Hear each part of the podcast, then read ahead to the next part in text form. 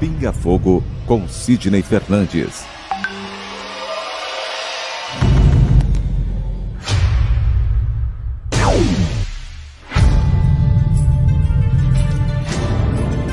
Porque nós não temos condição de saber exatamente ou saber ou relembrar como é a espiritualidade.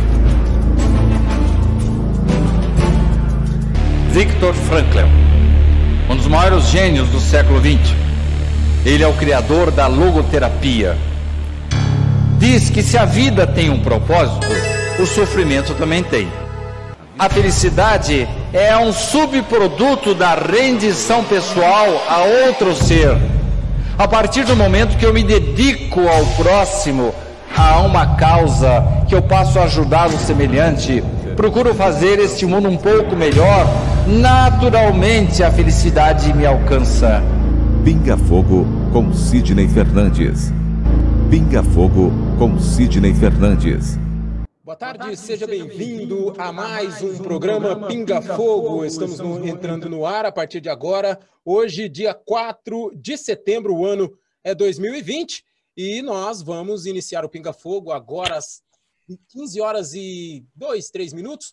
Vamos juntos até às 17 horas, claro, com a pergunta de vocês, com a sua participação. Você que nos acompanha pelo canal do YouTube, você que nos acompanha também pelo Facebook do Centro Espírita Amor e Caridade, pelo Facebook do Sidney Fernandes e também pelo canal da rede Espiritize, que também retransmite o sinal do canal do YouTube do Centro Espírita Amor e Caridade, e claro, pela Rádio SEAC, www.radioseac.com.br. Eu pego boa tarde do nosso grande amigo de sempre, não esteve aqui a semana passada, mas hoje está de volta entre nós. Boa tarde, seja bem-vindo, Sidney. Olá, Tel, boa tarde, espectadores, amigos, seguidores. Estamos aqui para mais um Pinga Fogo da sexta-feira. Sidney, eu tenho uma pergunta. A gente sempre fala sobre as novidades, alguma coisa do centro, mas hoje eu queria começar o programa de uma maneira diferente. Eu sei que está por vir aí uma novidade literária, então eu queria perguntar a você. Parece que tem um livro novo aí, Sidney. Você pode nos dizer sobre o nome do livro? Qual é o volume dentre os que você já escreveu? Em que situação ele se coloca? Décimo, décimo primeiro, quinquagésimo? É, dá para você falar alguma coisa já para os nossos amigos? Lembrando que futuramente teremos muitas novidades, né? É verdade. É o 13 terceiro livro que é lançado pela editora SEAC, do Centro Espírita Amor e Caridade de Bauru. E o título dele é Dr. Galton, o Construtor de Futuros. É uma sequência de um livro que você conhece, você gosta muito, que é o Dr. Galton, o Restaurador de Passados. Estão de volta os personagens, Dr. Galton, a esposa dele, Ana Clara, e muitos outros que vem nos trazer né? novas informações sobre a medicina, Tel. Tem uma filhinha também, né? Parece. Isso mesmo. Isso. Ô, Sidney... É, é, Yasmin. Tratando... Yasmin é o nome da filhinha deles. Ô, Sidney, se tratando desse seu livro, né? É, a gente que já trabalhou no áudio dele está terminando aí para sair juntamente com o lançamento que está por vir. É, nesse seu pano de fundo, Sidney, você acredita que isso é uma realidade, assim, vamos dizer, nos dias de hoje? É, o Espiritismo ajudando, trabalhando de mãos dadas com a medicina, com a ciência e tendo essa abertura para poder ter mais resultados, porque pelo, no primeiro Galton a gente já viu isso, e as pessoas que depois forem ler esse novo vão perceber uma reformulação. Isso acontece, Sidney, nos dias de hoje? O livro é baseado em fatos reais, fundamentos reais. Eu nada inventei no livro. E ele representa um avanço da medicina. Theo, a medicina, sendo um instrumento de Deus para minimizar as dores humanas, a medicina é um reflexo da misericórdia de Deus para com os homens. Ela está ampliando seus horizontes a medicina, a ciência médica está ampliando seus horizontes.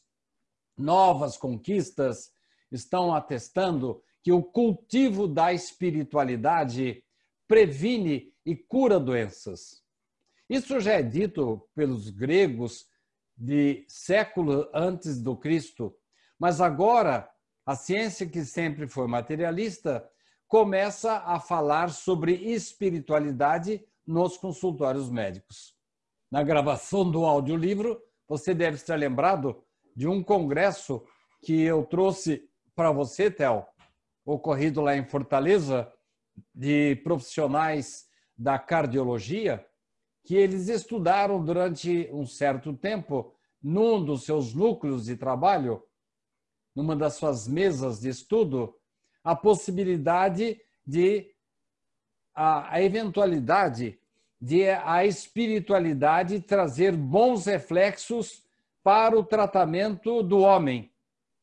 E as conclusões desse congresso é, representaram recomendações para os cardiologistas que eles passassem a recomendar espiritualidade.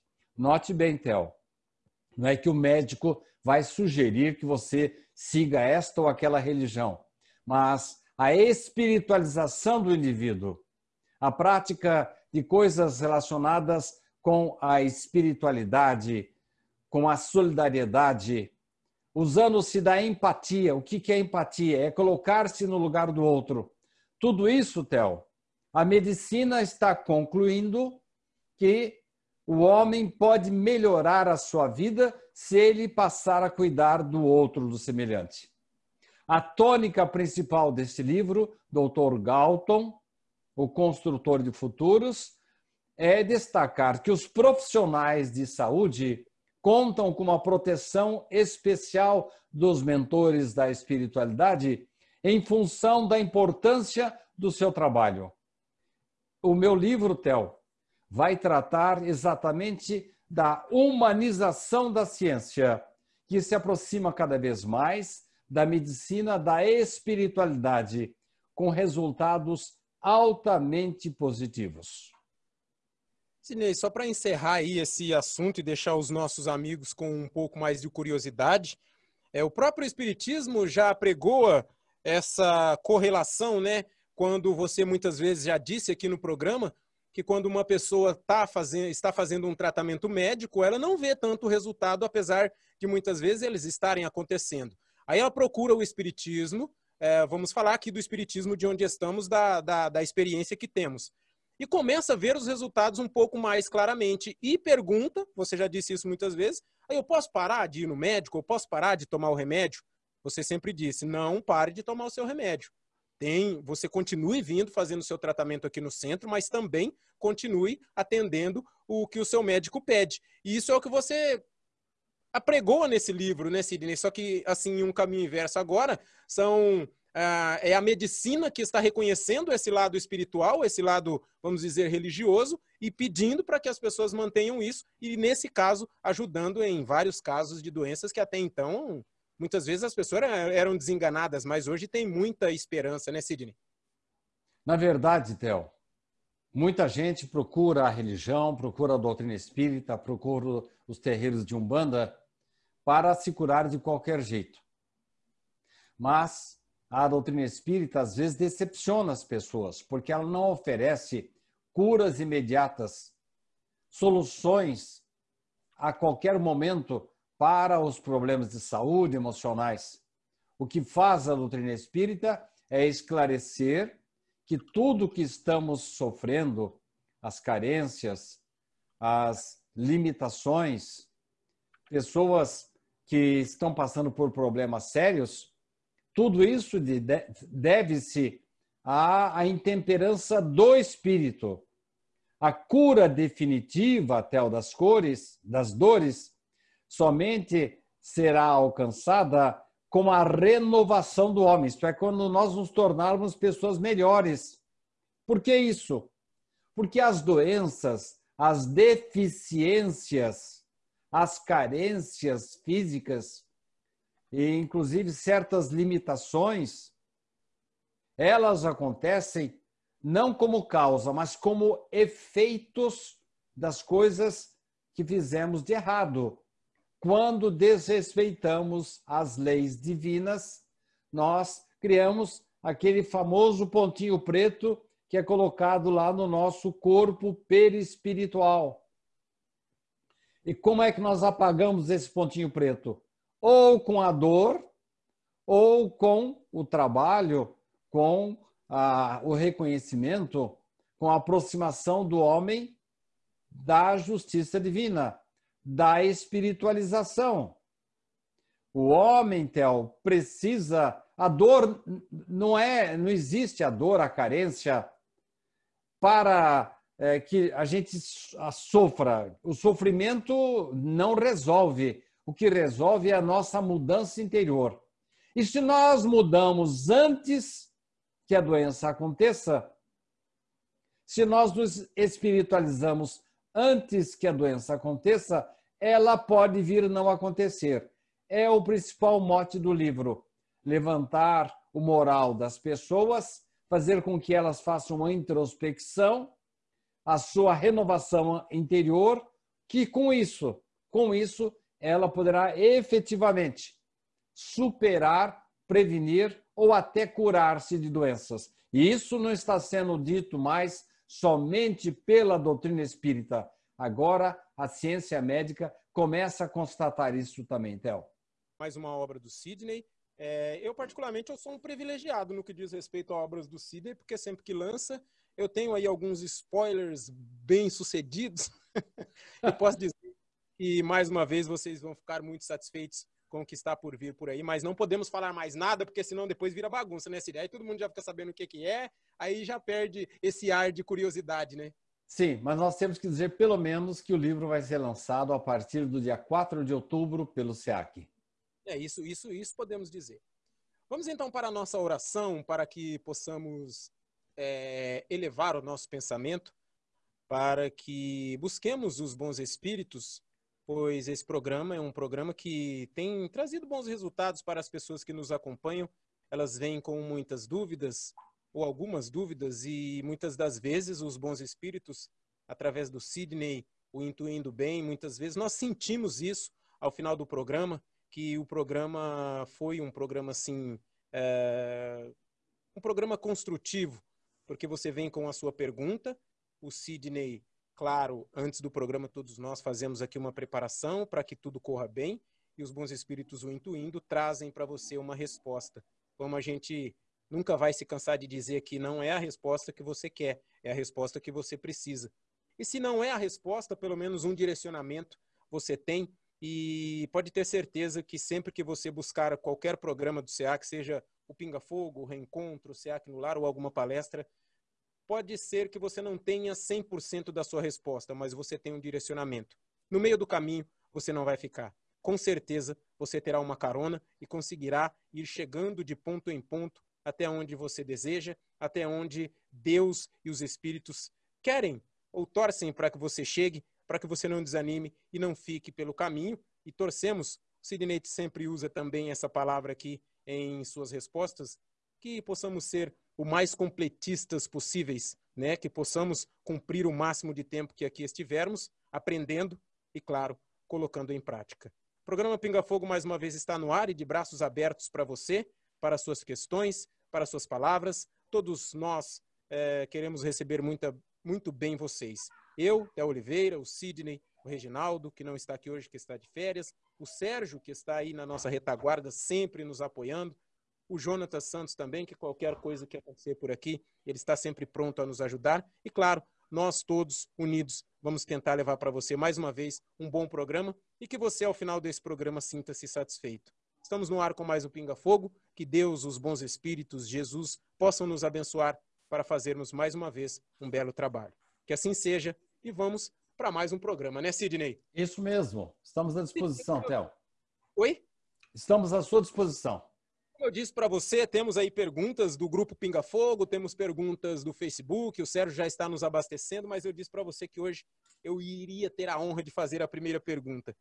Outro dia, ouvindo programas aqui na Rádio SEAC, onde a gente produz aí a programação nas segundas-feiras e durante a semana a gente tem os programas sempre perguntando, você respondendo, a gente procura alguma coisa ou outra para ler. E outro dia eu comecei a ler esse livro que você sorteia no nosso programa aqui, futuramente voltaremos a sortear, Espíritos da Marise Seban. E num trecho lá, né, não me lembro completamente, mas explicando mais ou menos sobre o perispírito. Aí me veio a dúvida, eu falei, eu vou fazer essa pergunta para o Sidney no próximo programa. Quando nós desencarnamos, Sidney, o que chega lá no mundo espiritual seria o nosso perispírito ou é alguma outra uh, parte de nós em espíritos que vai para lá e o nosso perispírito ainda continua de lado? Como que funciona essa nossa chegada lá, Sidney? O que de nós chega na espiritualidade quando nós desencarnamos? Nós somos compostos, Theo, por três elementos. O espírito em si, que nós não sabemos exatamente como é, se é uma chama, se é uma luz. A, a, o revestimento do espírito, a roupa do espírito, que é o perispírito, ele é moldável, dependendo do local onde estamos, ele adequa-se às circunstâncias a natureza do plano em que estamos inseridos. E quando estamos encarnados, temos o corpo físico. O corpo físico nada mais é do que o reflexo, como se fosse um bolo que saiu de uma forma. O nosso perispírito é a forma da nossa forma. Quando desencarnamos, o corpo perece, mas dependendo dos nossos preparativos, dependendo da nossa conduta, há uma certa dificuldade para que o perispírito se desgarre, possa ser desligado completamente do corpo físico. Em alguns casos, como vimos, por exemplo, num que eu já trouxe para esse programa, do livro Obreiros da Vida Eterna, de André Luiz, temos uma situação de uma senhora. Primeiro, temos a situação de um espírito muito iluminado, cujo desligamento dele foi sendo preparado de acordo com seus méritos. Ele estava sendo libertado imediatamente do seu corpo físico. Mas no cemitério quando André Luiz adentra acompanhando o enterro desse senhor que desencarnou, ele encontra uma senhora que está é, sentada num túmulo. E André Luiz percebe que o seu perispírito ainda está ligado aos seus restos mortais. André Luiz imediatamente é, oferece-se para auxiliar no corte daqueles laços Imediatamente, os responsáveis pelo desencarne daquela senhora vêm até André Luiz e diz: infelizmente, ela ainda não pode ser libertada, porque se ela for libertada daqui sem uma certa consciência, ela vai atormentar a sua filhinha, o seu marido. Com o passar do tempo, essa pessoa vai chegar, é, vai se conscientizar do seu desencarne, vai ser conduzida para a espiritualidade para a, a, vamos dizer, continuidade, o, a, o recomeço da sua a retomada da sua vida na espiritualidade. Por que retomada? Porque a nossa vida verdadeira é na espiritualidade. Nós mergulhamos na carne durante alguns tempos, permanecemos ligados à carne, mas temos que a cada dia que passa nos prepararmos para a volta à espiritualidade. Daí a recomendação de nós cuidarmos das coisas do espírito, de não nos apegarmos demasiadamente ao dinheiro, às coisas materiais e cultivarmos valores espirituais, para retornarmos à espiritualidade sem traumas, desligando-nos tranquilamente do corpo. Quando isso é permitido, o espírito que tem como vestimenta, o perispírito é apenas uma vestimenta, é o corpo do espírito. Assim como uh, o corpo material é o corpo físico do perispírito. Então, quando partimos para a espiritualidade, quem parte é o espírito, mas ele, para que ele possa é, se, se manifestar, ele precisa de um corpo que não, não é tão não material quanto este que nós usamos aqui na Terra. É da mesma matéria, mas uma matéria mais quintessenciada. Ele parte para a espiritualidade dentro da sua vestimenta. Aí você vai me perguntar, mas e os espíritos superiores precisam dessa vestimenta? Não, à medida que eles vão avançando, o perispírito vai se tornando cada vez mais leve, mais etéreo. Uma comparação mal feita é uma pessoa que aqui na Terra trabalha na lavoura ou trabalha com muita neve, é um serviço grosseiro, um bombeiro, por exemplo, precisa de uma vestimenta forte para suportar o seu fogo, para entrar numa casa pegando fogo. Já é, uma pessoa que trabalha com informática já não precisa de uma vestimenta. Não estou fazendo comparação de valores aí, só uma questão de, vamos dizer, de atividades. O espírito superior já não precisa de uma vestimenta grossa, de um escafandro como nós precisamos. Ele vai usar um, um, uma manta mais leve, é, bem sutil, e aqueles que estão em, em alto, lá nas alturas, que são diretamente ligadas ao Criador, esses nem têm mais vestimenta. A gente vê assim manifestações descritas por André Luiz, que para que eles se, possam se manifestar lá na colônia nosso, nosso lar, eles têm que usar aparelhos. Eles se materializam através de aparelhos, uma televisão tão, tão alta envergadura que eles têm. Tem que haver assim, uma adaptação nossa para poder sintonizar a imagem deles.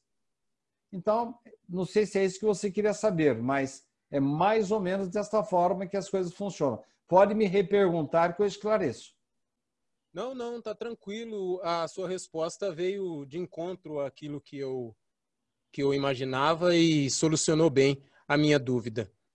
Uh, o Eliseu Sidney, a primeira pergunta aqui do nosso programa de hoje, ele pergunta o seguinte: Os espíritos podem induzir alguém ao suicídio? E se podem induzir, se é consciente ou inconsciente, qual a diferença de um suicídio consciente e de um suicídio inconsciente? Eu já respondi a essa pergunta por escrito para Eliseu, mas eu pedi que ele repetisse a pergunta para que os demais seguidores do nosso programa tomassem conhecimento da resposta eu disse a ele que realmente existem situações em que o espírito obsessor pratica verdadeiro assassinato em relação ao obsidiado. Aí você vai perguntar para mim, ué, mas então estou à mercê do espírito obsessor? Não. Já contamos aqui, vou lembrar aquele caso de Jerônimo. Tá lembrado, Theo? o caso do Jerônimo, em que ocorreu assim um ataque, uma tentativa de ataque em relação a um desafeto, e ele absolutamente não foi atingido. Por quê? Porque, embora, vamos usar uma expressão vulgar, né? Ele tivesse o rabo preso, ele tivesse contas a acertar, ele tivesse cometido realmente erros no passado, que o tornariam vulnerável aos ataques do obsessor, o obsessor não conseguia chegar perto dele. Por quê? Porque desde que ele, que ele reencarnou, ele assumiu uma postura do bem, da verdade, apegou-se à sua religião, passando a cuidar bem dos seus filhos, sendo honesto nos seus negócios, cuidando preservando a natureza, ajudando a comunidade em que ele estava ligado. Então, o obsessor não conseguiu acesso. O que, que o obsessor fez? Lavou as mãos e foi embora. Desistiu. Que é o que geralmente acontece. A não ser que seja um caso assim, muito grave, né? um ódio muito intenso, os espíritos inferiores não são muito persistentes. Você aguenta firme, apegue-se a Deus, na sua oração, no seu trabalho, e daqui a pouco o mal olhado vai embora, porque eles não, não, não se sustentam. Então, o Eliseu ainda me repergunta, é, mas nesse caso, é, ele, o, no caso do suicídio, é consciente ou inconsciente? Se o indivíduo não tem defesa nenhuma e o obsessor cada vez mais vai envolvendo, ele vai perdendo a consciência, vai perdendo a noção do certo do errado e às vezes acaba por morrer por suicídio. É claro que é, há valores a serem considerados, há agravantes e atenuantes. O que, que vai representar isso? É que as consequências para o indivíduo que morre pelo suicídio, aquele que foi levado ao suicídio, a responsabilidade dele é menor, mas não deixa de existir. Por quê? Por quê?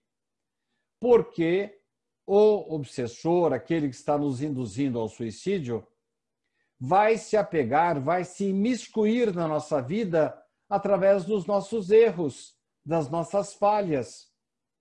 Então, se uma pessoa vai para a igreja, ora bonitinho, certinho, é uma pessoa boa, mas ele está traindo a sua mulher, ele está deixando uma brecha que é por ali que o espírito vai entrar. É uma pessoa boa, cuida bem dos filhos, é fiel à mulher, mas é desonesto. É por ali que o espírito vai entrar. Ele vai exacerbar aquele erro e é por ali que o espírito pode miscuir-se na sua vida. Então, nós não estamos assim, sem proteção. Não estamos à mercê dos espíritos perseguidores, mesmo que tenhamos cometido erros no passado. Nós temos que pedir perdão para eles, tocar a vida de uma maneira diferente e, assim que puder, voltarmos à espiritualidade para nos entendermos, nos reconciliarmos com esses que se consideram nossos inimigos. É, mandar aqui um abraço para o pessoal que nos acompanha no YouTube. Temos aqui a presença da Lucilene Moura Franco Dutra, Maria de Fátima Martim, a Selma, ah, quem mais aqui? E a Edna Lisboa de Oliveira. Sidney, a próxima pergunta é de Portugal. Ela vem do Silvio Bernardo, lá de Viseu. Uh, por vezes me pergunto, será que espíritos puros como Jesus, ou mesmo o próprio Deus, terão ainda sentimentos de alegria ou de riso, vendo espíritos imperfeitos protagonizarem situações de amor entre eles, ou mesmo situações engraçadas? Sentimentos de tristeza não acredito, porque certamente, pois nada façamos de errado que possa os surpreender.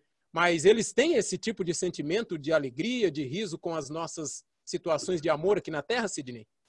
Eu disse ao Silvio, já respondi essa pergunta por escrito para ele. Quem somos nós relativos para entender o absoluto? Mas temos notícias dos espíritos de que eles se amofinam, eles se sensibilizam muito mais com as nossas dores morais do que com as nossas dores físicas. E ele me pergunta se o espírito dá risada. Eu realmente não sei responder, porquanto não sei detalhes. O que eu sei é que espíritos de alta elevação vivem em mundos felizes.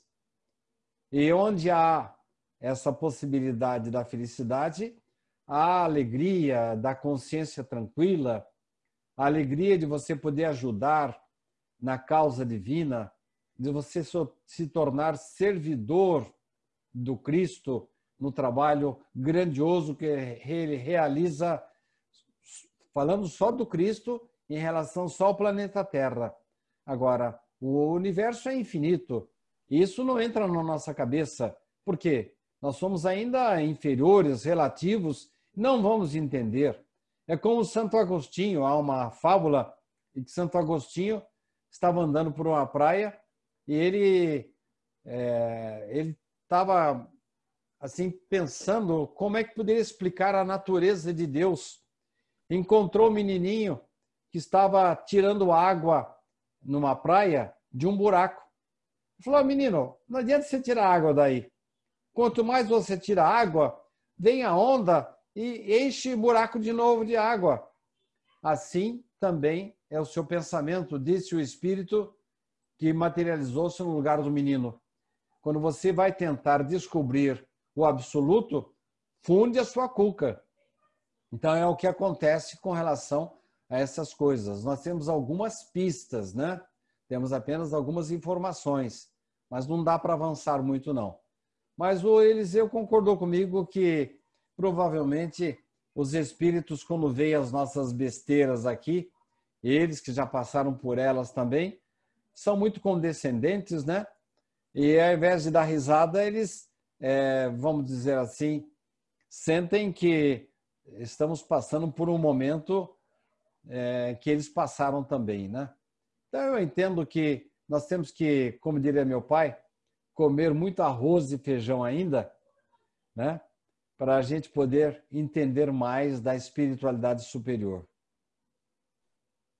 Tá certo. Sidney, mandar aqui um grande abraço, o Sérgio nos informa aqui, para o seu Oswaldo, ele é diretor da Espiritize, lá na Bahia, e está nos acompanhando nesse momento. E como eu disse para vocês no começo do nosso programa, que o canal Espiritize no YouTube, youtube.com.br Espiritize com Z, é, também transmite o nosso programa Pinga Fogo, e vocês podem também visitar o canal do Espiritize lá no YouTube.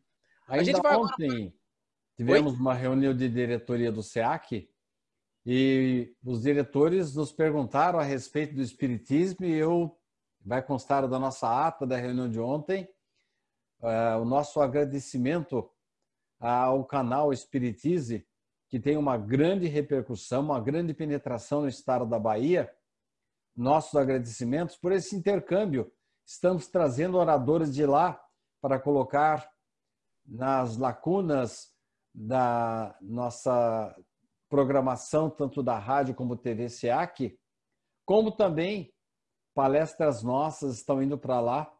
Oxalá tivéssemos vários outros parceiros, como o seu Oswaldo no Espiritize, para espalhar a mensagem espírita por todo o Brasil. Sidney, a próxima pergunta é da Miriam Ghiseline, ela é de São Paulo. Ela diz assim: no seu artigo na Revista Internacional de Espiritismo do mês de agosto, por sinal maravilhoso artigo, sobre a hora e a vez da espiritualidade, que a sociedade médica passa a considerar a espiritualidade como coadjuvante nos tratamentos médicos, ela pede que você fale um pouco mais sobre isso. É tão importante entendermos o quão importante é na recuperação dos doentes? Nós partimos daquela sinopse que apresentei no começo do programa a respeito do meu livro.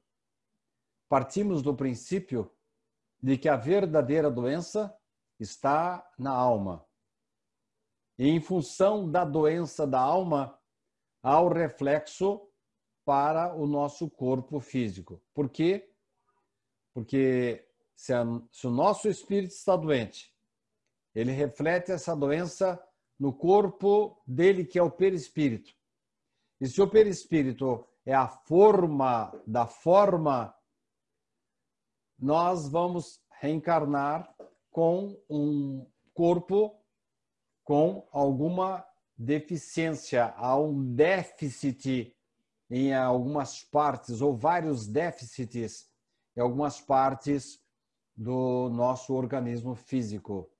Felipe Salomão de Franca usava uma metáfora bem interessante e você que você e o Carlos Luz que gostam de muitas metáforas, né, Tel? Ele costumava dizer assim, oi? Eu gosto sim de metáforas. Ele costumava dizer, ou costuma dizer ainda, que ele está bem encarnado e trabalhando muito conosco, Felipe Salomão costuma dizer que é, o nosso perispírito é como se fosse uma forma de bolo.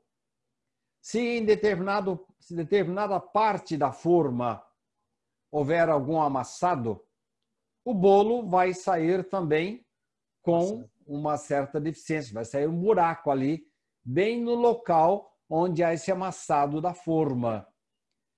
Daí nós tirarmos a informação, Miriam, cara Miriam, de que sendo a doença do espírito que se reflete no corpo astral, no corpo perispiritual, e provoca esse amassado, vamos dizer assim, no corpo perispiritual, esse amassado vai se refletir no corpo físico, porque a forma do corpo é o perispírito. Então, a origem das nossas doenças está na nossa alma. Reflete-se para o perispírito, que por sua vez é, é, encaixa-se, cria a forma para o nosso corpo que nasce com uma deficiência, com um câncer, com a falta de um membro ou uma deficiência visual ou coisa assim. Tudo isso relacionado com a nossa conduta anterior. Conduta essa que pode ser nesta vida, mas se não encontrarmos nesta vida uma justificativa para as dores atuais, teremos que necessariamente procurar numa vida anterior ou às vezes em vidas anteriores. A verdade, Tel, é que o Espiritismo nos traz a informação. Ele não traz a cura para todos os males, mas traz a informação, traz o consolo, dizendo que nada acontece por acaso. Ninguém sofre por acaso. Deus não está jogando dados para saber quem vai nascer com corpo de atleta e vai nascer paralítico. Nós recebemos um corpo que merecemos dependendo de qual foi a nossa conduta no passado e quais as necessidades que temos nesta vida. Então, eu vou renascer com a necessidade de passar pela gagueira, pela falta de visão, ou com uma parte do, das minhas pernas é, que não funcionam direito, ou uma lesão cerebral, nós não sabemos como é que funciona bem isso. Mas toda lesão corporal corresponde a uma causa que está no espírito. A partir do momento que você se reforma, você se reformula, você se transforma, você se renova, você tem uma tendência para melhorar-se nesta vida ou nas próximas vidas que você vai ter. O Marcelo Stu, Sidney, faz a seguinte pergunta aqui para nós. Em um momento de meditação profunda, senti como se estivesse me desgarrando do corpo, como se várias linhas me segurassem. Senti um torpor e um súbito e um súbito voltei. Pode ter acontecido de meu espírito ter se desgarrado, mesmo que não totalmente? A sensação era essa, né, Sidney? Como responder para o nosso amigo aí, o Marcelo Stu? Eu estou relendo um livro de um americano chamado Raymond Moody Jr., em que ele descreve esse fenômeno porque o Marcelo passou, mas nos casos em indivíduos que têm experiências de quase morte. Mas isso também é possível acontecer em estado de vigília. O normal que isso aconteça é com criaturas que têm é, uma certa sensibilidade mediúnica. Agora, você sabe tão bem quanto eu, Theo, que a faculdade mediúnica, é, em muitas vezes, ela não é contínua. Em, algumas, em alguns casos, nem podemos afirmar que o indivíduo seja médium. Ele está, está médium naquele momento. Então, há circunstâncias na vida que não é uma experiência de quase morte e não é um sonambulismo mediúnico que nos parecem um transporte, um desligamento, um desdobramento. Nós temos vários casos, inclusive na Igreja Católica, o meu caso, por exemplo, de Santo Antônio de Pádua, que estava dando aula e ele desloca-se, ele fica em pé como se estivesse dormindo, desloca-se para outra cidade, materializa-se, defende o seu pai que estava sendo é, acusado injustamente e retorna, continua dando aula. E depois, mais tarde, houve um registro de que ele compareceu a esse tribunal para defender o seu pai. É claro que eu estou fazendo aqui uma, uma comparação bastante drástica um médium de altíssima sensibilidade e poder, que era Santo Antônio de Pádua. Temos muitos outros exemplos, e mesmo na literatura católica. Mas não deixa de ser o que o Marcelo está nos narrando, uma espécie de desdobramento em estado de vigília. Note bem, toda noite nós temos esse desdobramento pelas vias do sono. Nós temos acesso a informações, às vezes, de vidas anteriores, não informações completas, mas, é, vamos dizer assim, pistas, sugestões. Nós temos encontros espirituais. Nós temos contato com os nossos planejamentos antes desta vida. Por isso que, às vezes, alguma coisa acontece e você diz assim, nossa, eu sabia que isso ia acontecer. Não é que você previu o futuro, é que você fez esse planejamento é, para passar por essa circunstância. Então, toda noite nós nos desdobramos. Esta é a regra, é a rotina. Algumas pessoas, às vezes, fazem esse desdobramento quando estão acordadas, em estado de vigília. Sidney, a pergunta mais uma aqui do nosso amigo Eliseu. É, ele faz a seguinte pergunta, Sidney. Entre as indas e vindas do espírito, quantas reencarnações precisa para atingir um certo grau de perfeição? É possível mensurar isso, Sidney? Ah, não é possível. Porque nós temos espíritos que passam quase que linha reta e eles é, não passam por percalços. É, nós podemos é, entender o seguinte: a nossa jornada evolutiva é como se estivéssemos seguindo por um caminho Sabe, Theo, aquela, aqueles, aquelas moitas cheias de espinhos? Hum. Então, de um lado, uma, um, um corredor com dos dois lados assim, com espinhos dos dois lados. Se você seguir reto, você vai mais depressa. Mas há pessoas que vão para um lado, vão para o outro, sente a dor, volta para o centro, vai para o lado direito, sente a dor, volta para o centro. A maioria de nós só volta a caminhar em linha reta depois de passar por muitas dores. É o tal do reflexo condicionado de Pavlov. Richard Simonetti falava muito disso. Há criaturas que não podem chegar perto, por exemplo, de um cigarro. Por quê? Reflexo condicionado de Pavlov. No passado, ele morreu de câncer pulmonar. Agora ele nem, nem gosta de sentir o cheiro mais do cigarro. Reflexo condicionado. Assim também a nossa jornada evolutiva.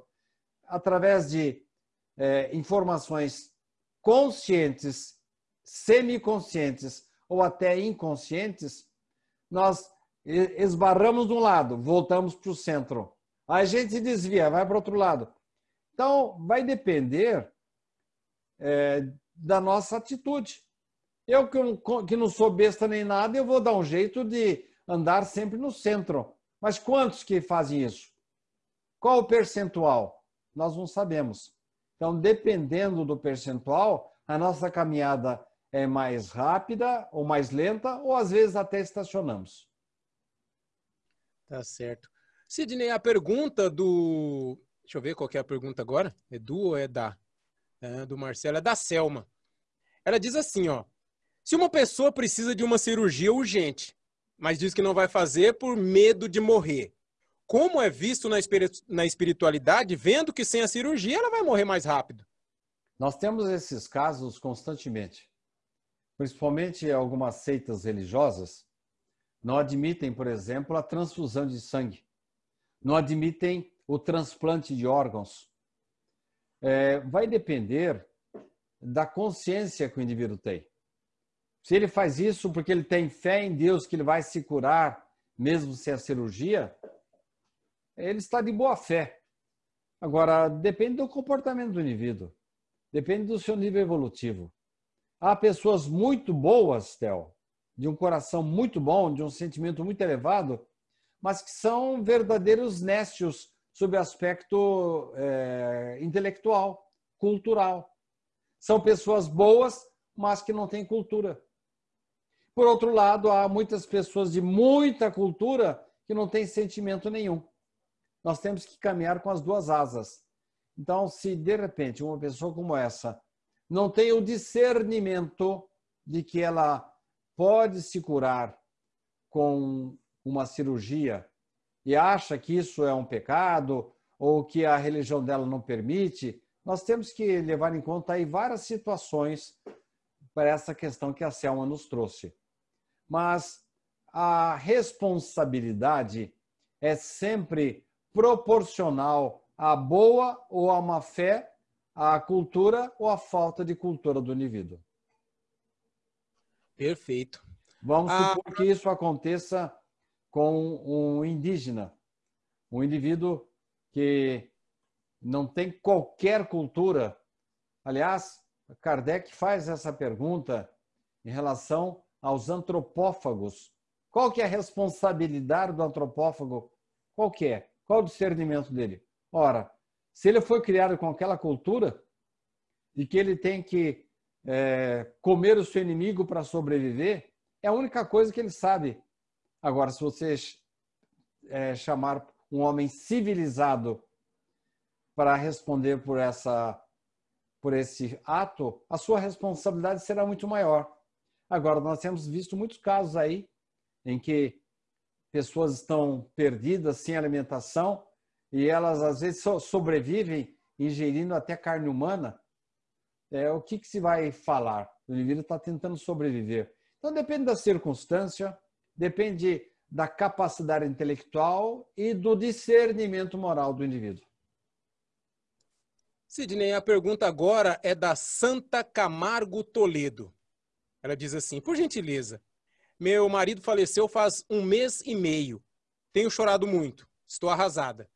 Depois de muito pedir a Deus para sonhar com ele, agora nos últimos dias tenho sonhado quase todas as noites.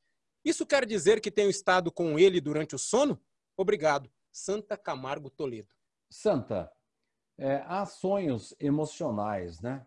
Pela falta que você sente do marido, é provável que você esteja realmente clamando pela presença dele, tanto quando está acordada, quando está se desdobrando em sono.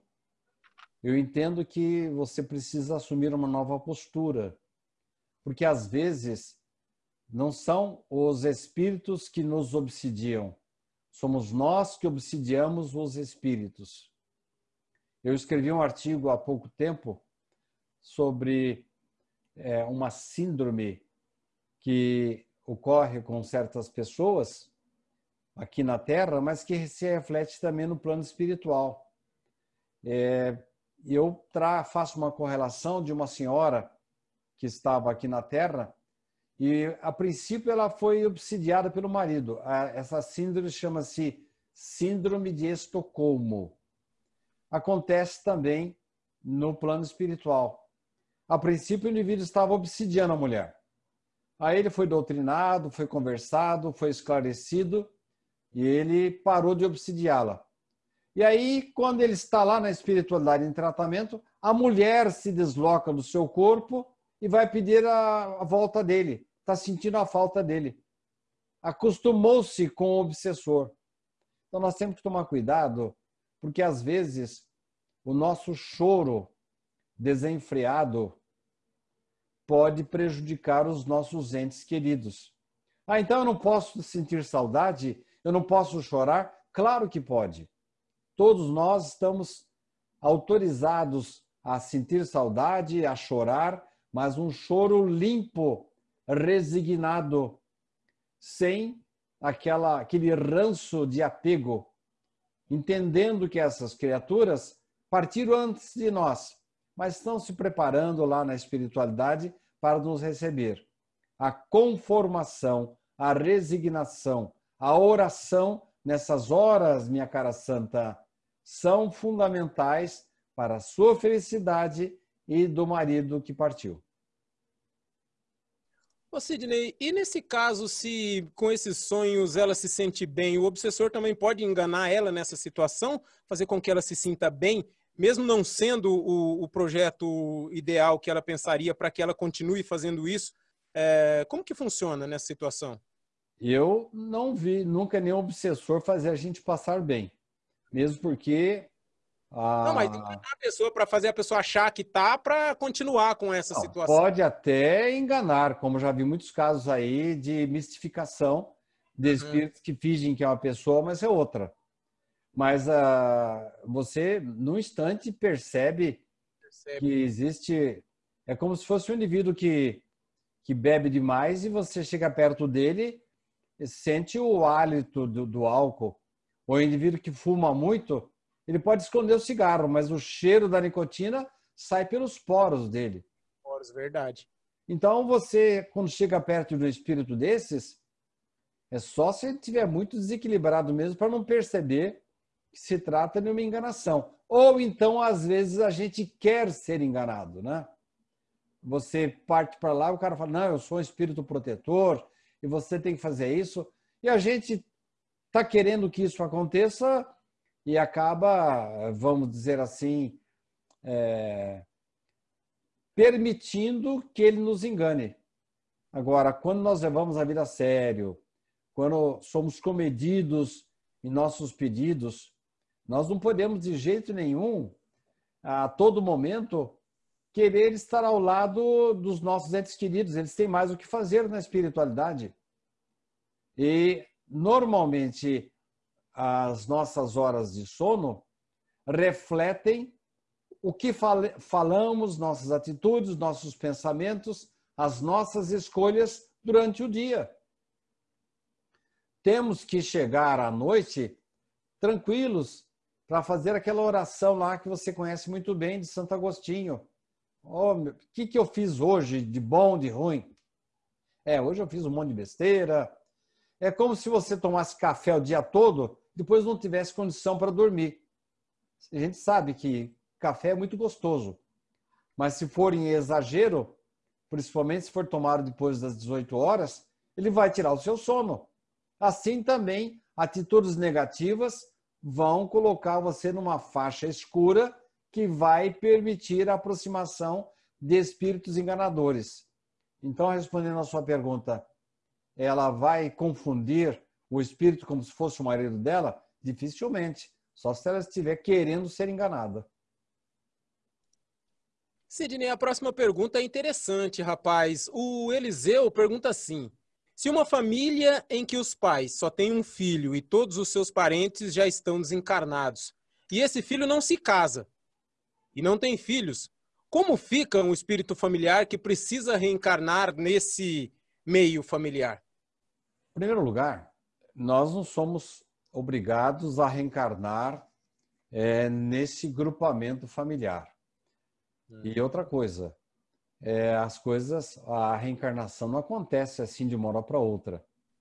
Nós não sabemos exatamente quanto tempo permanecemos na espiritualidade. Mas há notícias aí de que nós passamos, às vezes, 100, 200, 300 anos na espiritualidade para depois retornar à reencarnação, talvez aqui na Terra, talvez em mundos inferiores, porquanto é, tudo vai depender do nosso nível evolutivo. É, onde é que nós vamos nos encaixar? É, a nossa patente permite voltar para a Terra ou temos que pegar um mundo inferior? Então, quando chegamos à espiritualidade, há famílias que se encontram todos eles lá. Estão todos juntos. E aí a espiritualidade vai conversando, vê as necessidades de cada um vai começando a dosar. Olha, você agora vai. Tá. Agora você vai para se casar com esse fulano aqui. Tá. Aí eles se casam. E dali, vamos dizer, 20 anos, olha, vocês três aqui podem reencarnar agora como filhos desses que já estão encarnados lá. Esses dois que estão, estão lá já encarnados, marido e mulher, pode ter sido, vamos supor que eu esteja lá como espírito. Pode ter sido meu irmão, minha irmã, meu avô, estão lá, esperando. Aí vai um, vai dois, vai três e assim por diante. Há um escalonamento normal. Porque do jeito que o Eliseu falou, dá a impressão que acabam as vagas aqui no, no plano material, eles não podem reencarnar.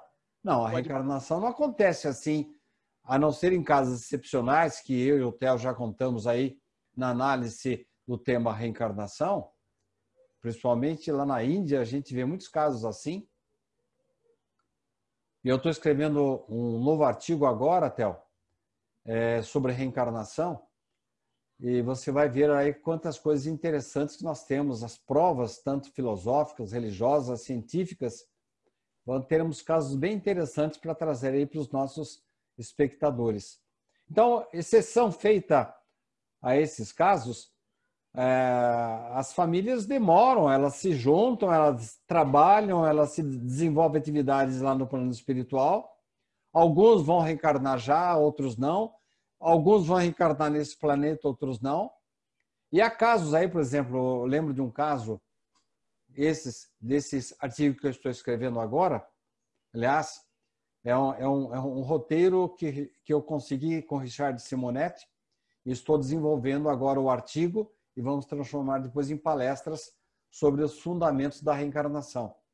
É, um desses casos que Richard traz do, de um cientista hindu chamado Banerjee, que era muito amigo do professor Hernani Guimarães Andrade, e também amigo do Ian Stevenson, um outro cientista.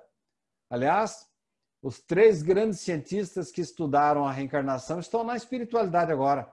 Hernani Guimarães Andrade, Ian Stevenson e Banerjee, só para citar os três principais de que me lembro agora.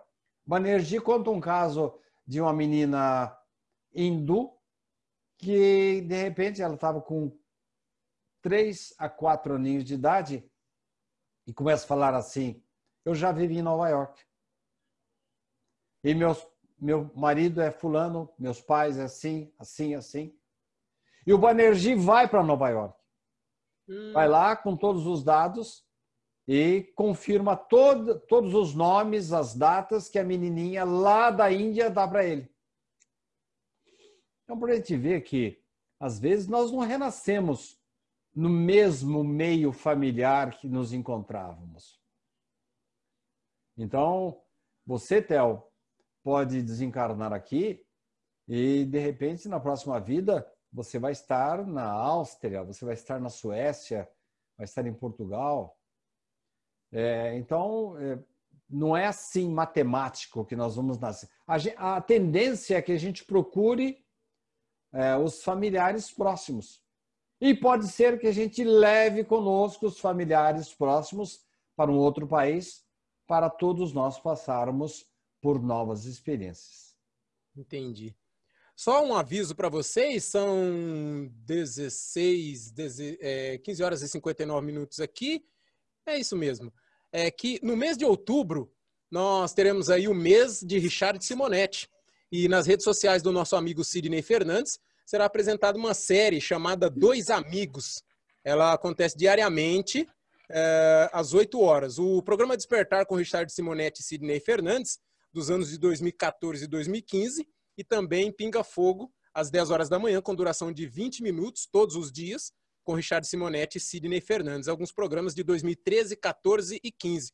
Todo esse material vai estar disponível nas redes sociais do Sidney, na página do Facebook. Você que está aí nos ouvindo nos acompanhando pela página do Sidney, Sidney Fernandes, escritor espírita, e também pelo site www.sidneyfernandes.com.br. Aproveito esse, essa deixa para você que está nos acompanhando pelo YouTube.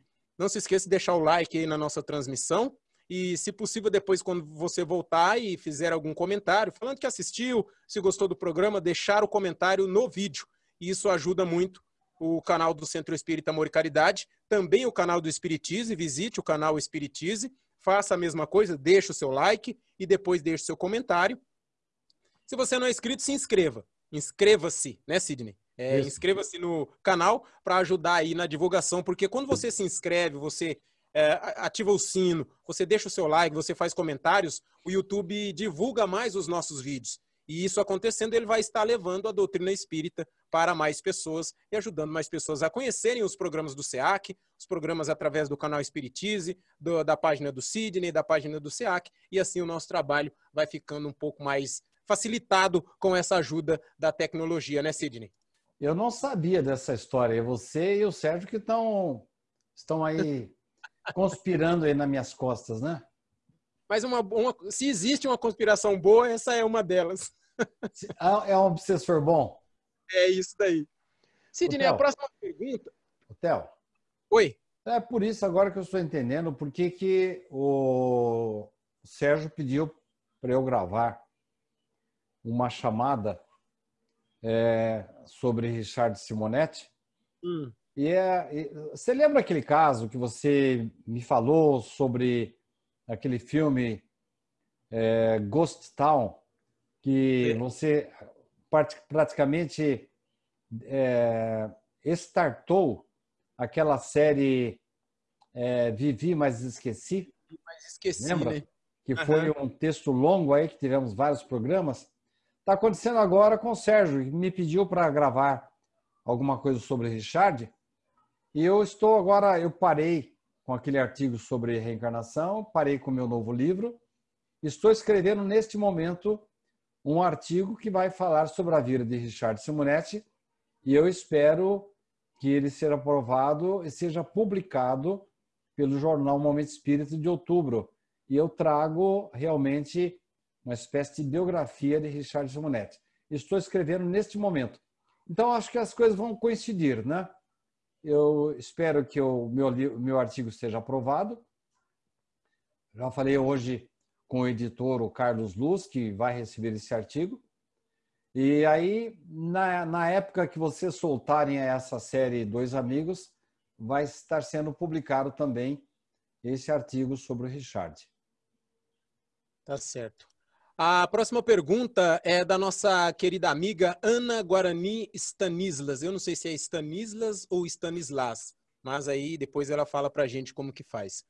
Ela diz assim, Cid, é, eu acredito que essa pergunta ela fez em algum momento quando eu fiz a pergunta para você na abertura do programa. Sidney, boa tarde. Seguindo a pergunta do Theo, o que você, como você explicaria sobre os espíritos dos suicidas e também os assassinados, que ficam anos aqui na Terra e que ainda ficam presentes no mesmo lugar, cidade, casa onde viviam. Quer dizer, circula no ambiente que viviam por muito, muito tempo. Ela diz que por experiência, que eles conseguem depois né, o resgate espiritual e se vão.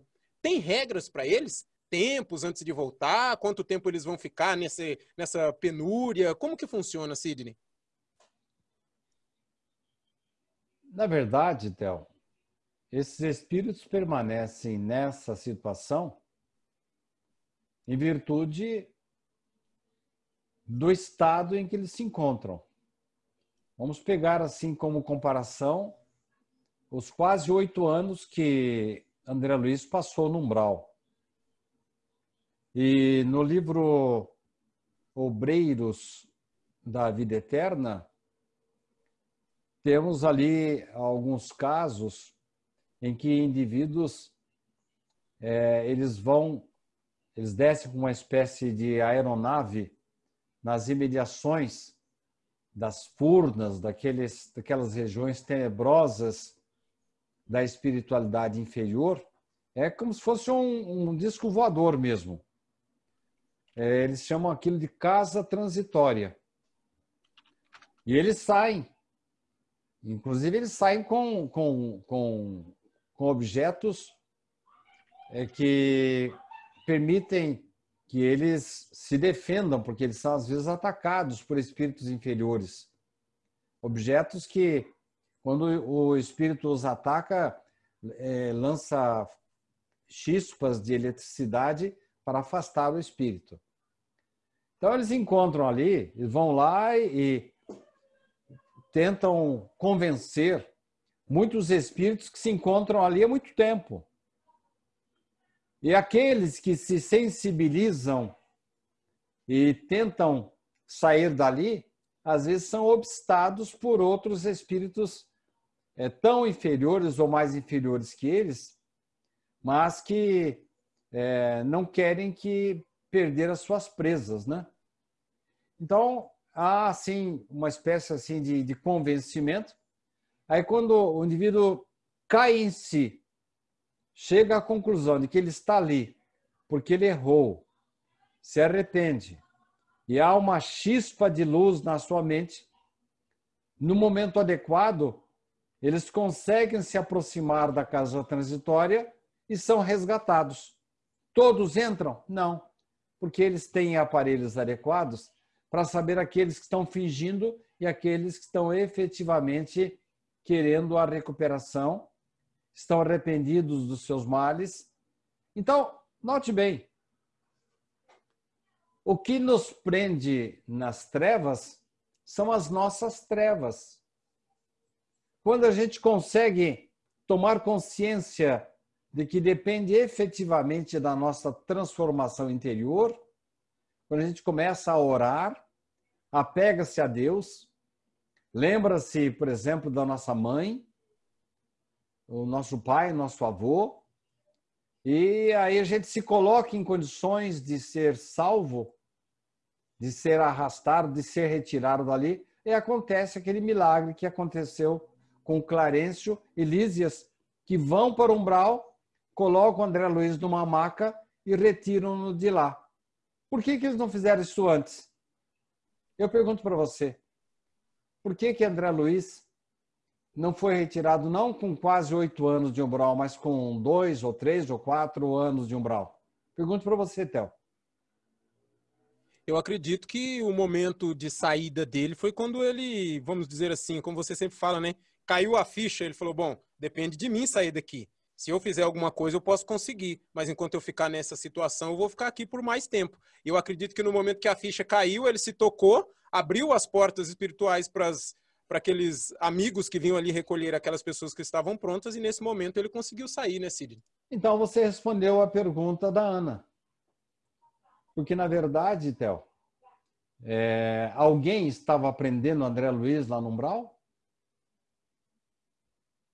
Você tem alguma notícia de que ele estava em alguma prisão, se ele estava acorrentado? Você ouviu não. falar de alguma coisa desse tipo?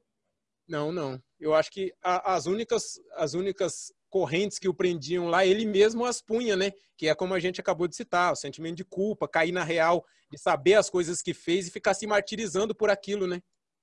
Matou a charada, Théo. É, é exatamente isso que eu quis dizer com relação àqueles casos lá do Obreiros da Vida Eterna.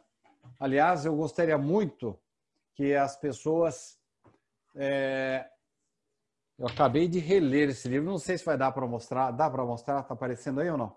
Ah, tá apare... Opa, sumiu. Agora tá. Opa, aí, para aí. Aí tá vendo, aí dá para ver.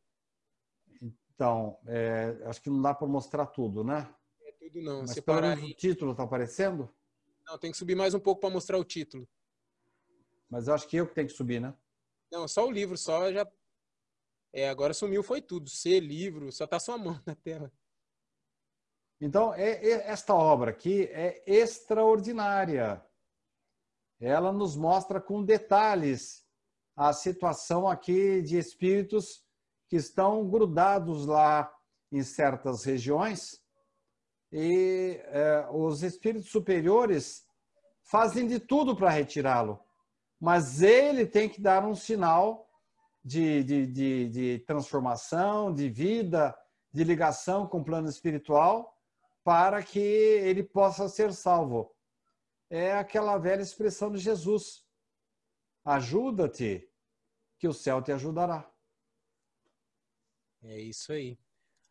A nossa próxima pergunta vem, deixa eu olhar direito aqui, da Isabel Eliane. A Isabel Eliane diz assim: Boa tarde, Sidney. É possível espíritos de familiares nos falarem sonho que vamos conhecer pessoas nesse plano? Quando isso acontece, a sensação é que já conhecemos essa pessoa antes? Aí ocorrem algumas situações. Às vezes, nós planejamos algum reencontro, mesmo antes da nossa encarnação. E aí, quando conhecemos a pessoa, o tal de amor à primeira vista, é, parece que a gente já conviveu com essa pessoa no passado. Parece não, já conviveu.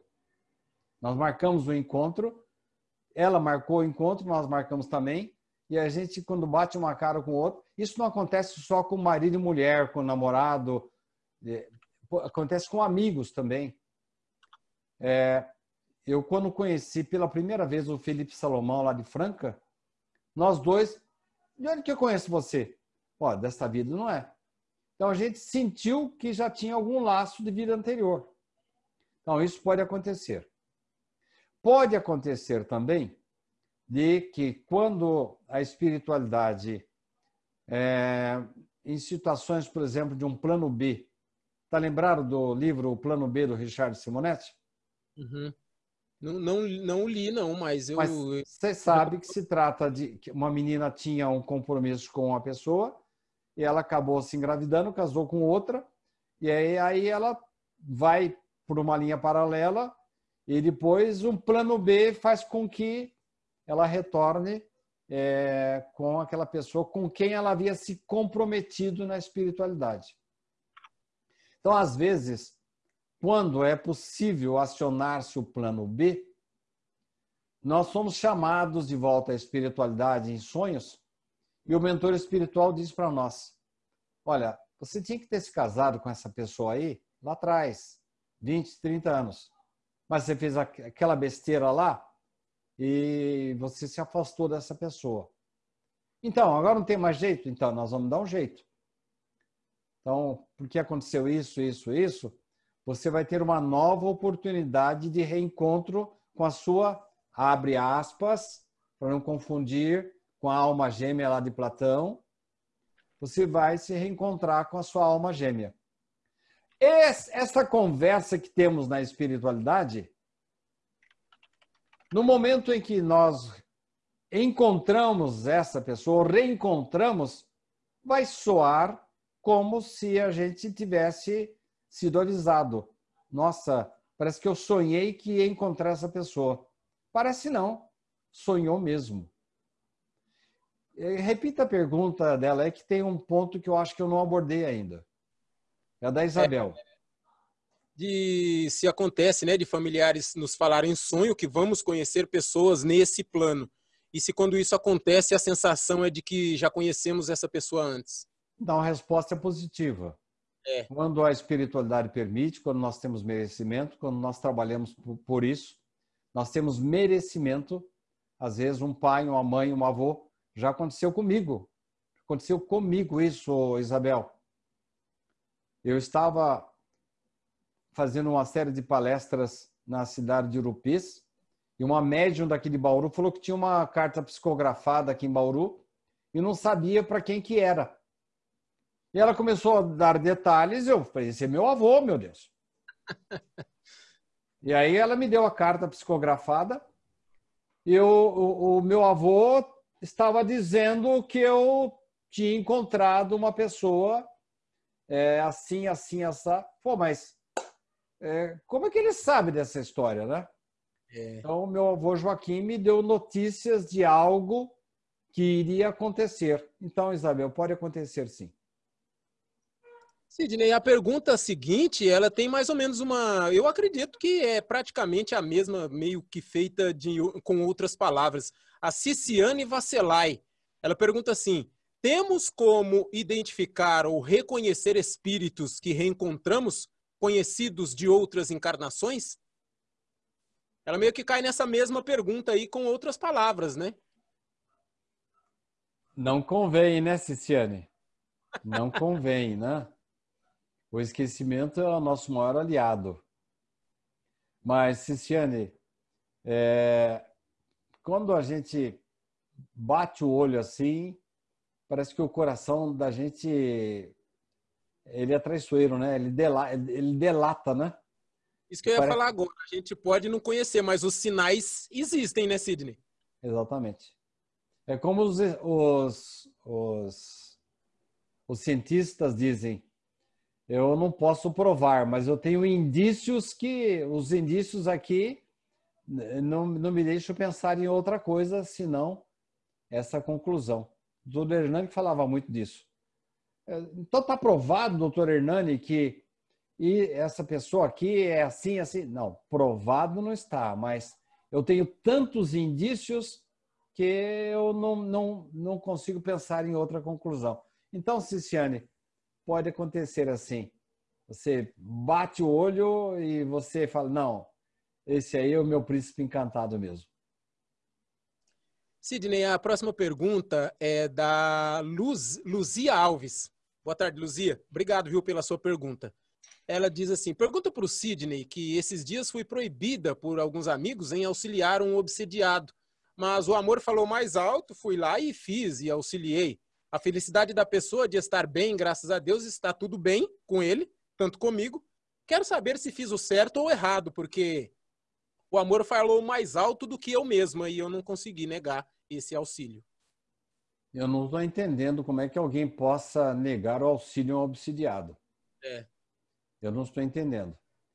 Você está lembrado, Theo, de um caso que acontecia muito no SEAC, em reuniões é, presenciais, em que uma senhora constantemente ficava sendo assim presa de um determinado espírito que atrapalhava as nossas reuniões?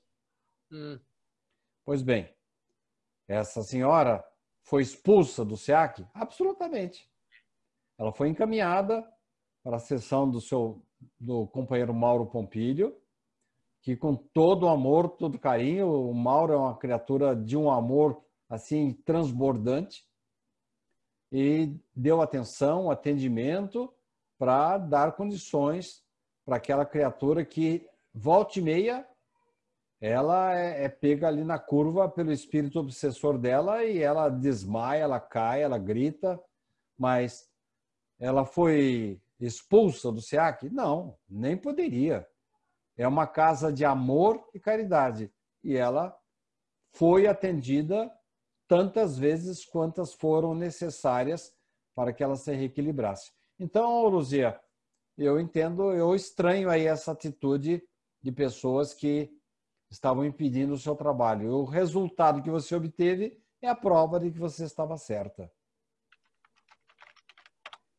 Sidney, essa outra pergunta aqui é da nossa amiga Poliana Oliveira. Obrigado, viu, Poliana, pela sua pergunta. É o seguinte, Sidney, ela faz aqui a colocação você já falou muito sobre isso, mas sempre é bom, é, e nessa resposta dela você vai falar novamente. E ela tem um detalhezinho aqui. Ela diz que passa mal todo dia, com sensações horríveis, tonturas, ânsia, e ela diz que é sempre no mesmo horário. Aí vem, já disseram para ela que ela tem um, um obsessor. Ela diz que já fez de tudo e ainda continua. Aí ela pergunta para você o que ela deve fazer. Primeiro, tratamento médico. É fazer todos os exames possíveis porque aquilo que às vezes a gente acha que é um mal espiritual é simplesmente um problema de pressão, um problema renal, um problema de circulação, de pressão alta, ou algum tumor, alguma coisa que tem que ser detectada e tratada. Ou então é algum órgão nosso que não está funcionando direito, e aí sim pode ser que algum espírito é, ele pise exatamente naquele calo. Então aí o tratamento é duplo é, médico e espiritual. Então, com, quando retornar, quando ela retornar a, a, a, poder frequentar o centro, ela deve voltar a tomar os passes. Agora, Tel, você deve ter os dados aí do nosso atendimento fraterno, que está funcionando muito bem, está atendendo pessoas do Brasil inteiro. Veja se você consegue colocar uma tarjazinha aí para que a pessoa possa entrar em contato com a Patrícia e ela pode fazer um agendamento e as pessoas possam. É... ah, você colocou Obreiros da Vida Eterna aqui, Theo, que legal. É, eu coloquei, porque tem. É, na hora que você mostrou, não apareceu muito bem. E tem algumas pessoas no chat, tanto do Facebook quanto do YouTube, perguntando o nome da obra. Talvez tem gente, por ser uma obra tão famosa, tem gente que pode ser que não conheça, né? Inclusive, você falando desse livro, eu tenho ele em casa e eu estou procurando ele como um louco lá para eu poder relê-lo e pegar essas coisas que a gente já conversou em palestras, aí, em conversas. E mas meu filho ligou para mim agora e falou: pai, achei uma caixa de livro que acho que o livro que você estava procurando está dentro. Hoje, a hora que eu chegar em casa à noite, acho que eu vou encontrá-lo. Então, se você... para o pessoal poder ver aí. Se você assumir publicamente aqui, nós estamos gravando esse trabalho. E nós temos aí milhares de pessoas nos acompanhando agora. Se você assumir publicamente o compromisso de ler esse livro de cabo a rabo, se você não encontrá-lo lá, eu te dou de presente. Autorizo você pegar aí na livraria. Ah, mas eu chego tem que... em casa hoje, eu vou dar uma olhada nessa caixa aí. Se não tiver lá, eu te falo amanhã. Pode deixar. Então, mas você tem que fazer agora uma promessa, não para mim, mas para os milhares de pessoas que estão nos acompanhando aí. É claro que eu vou ler. E você acha que é só eu que estou com vontade de ler depois dessas coisas que você falou anteriormente aí, mostrou o livro? Muita gente já está à procura dele para poder fazer a leitura. Mas esse livro é espetacular. E se alguém não, não puder comprar, peça para colocar para mim no meu e-mail, Theo, que eu tenho uma cópia autorizada da Federação Espírita Brasileira em PDF. Pode mandar um e-mail para mim que eu mando em PDF. É, o gostoso é ler a obra, né? O jeito que está aqui, né?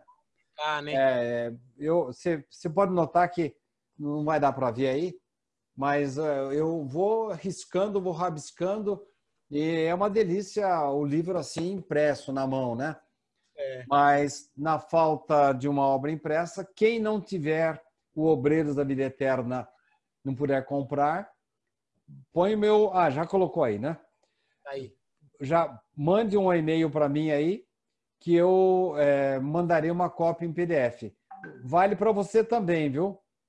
Beleza. Ó, eu... ah, olha aqui que o Sérgio está falando. Leia aí, vê se você consegue. Você conseguiu ler o que ele falou ou não?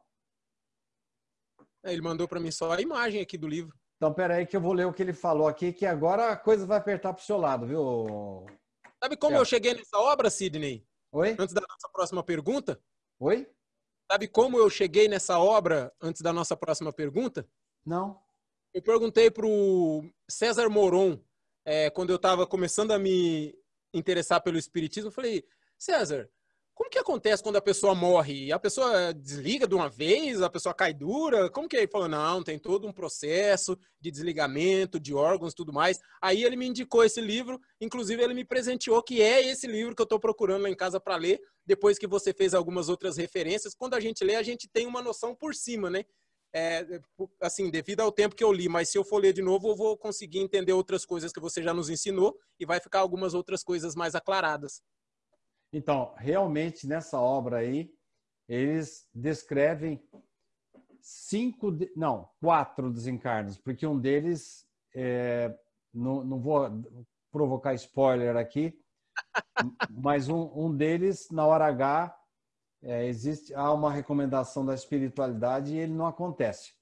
Mas deixa eu ler aqui que o Sérgio mandou de recado para você, ó.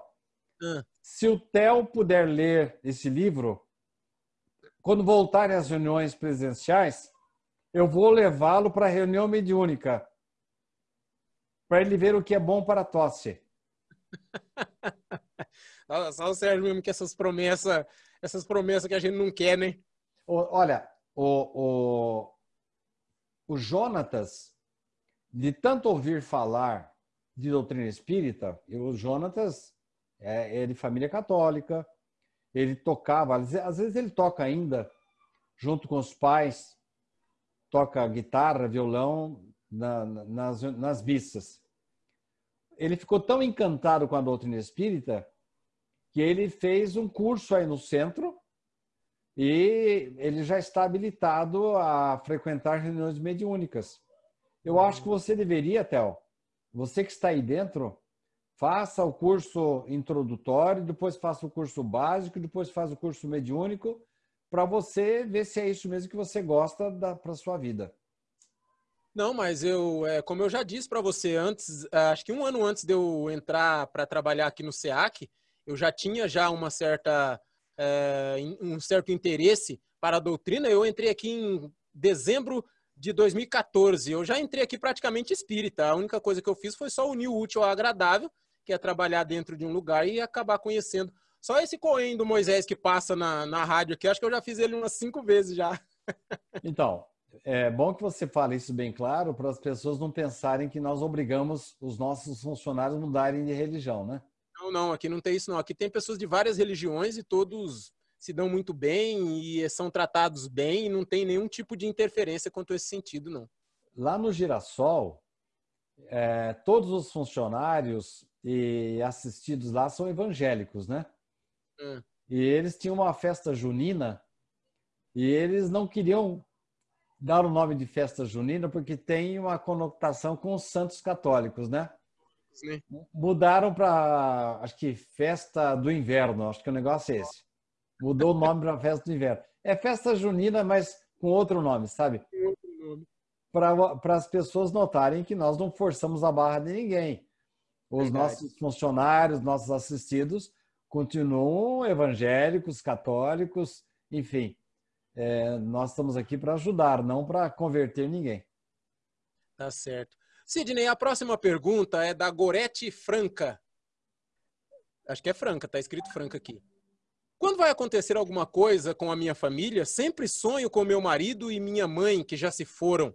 A minha dúvida é: seria um deles a ajudar, é, dar alguma dica, falar alguma coisa, algum sinal? Nossos entes queridos não estão em comportamentos estanques, separados, distantes e que não possam ter acesso. Eles torcem por nós. Eles continuam nos amando. E quando há permissão da espiritualidade, eles vêm para nos ajudar, para nos assistir, para nos intuir e para evitar tanto quanto possível os males das nossas vidas.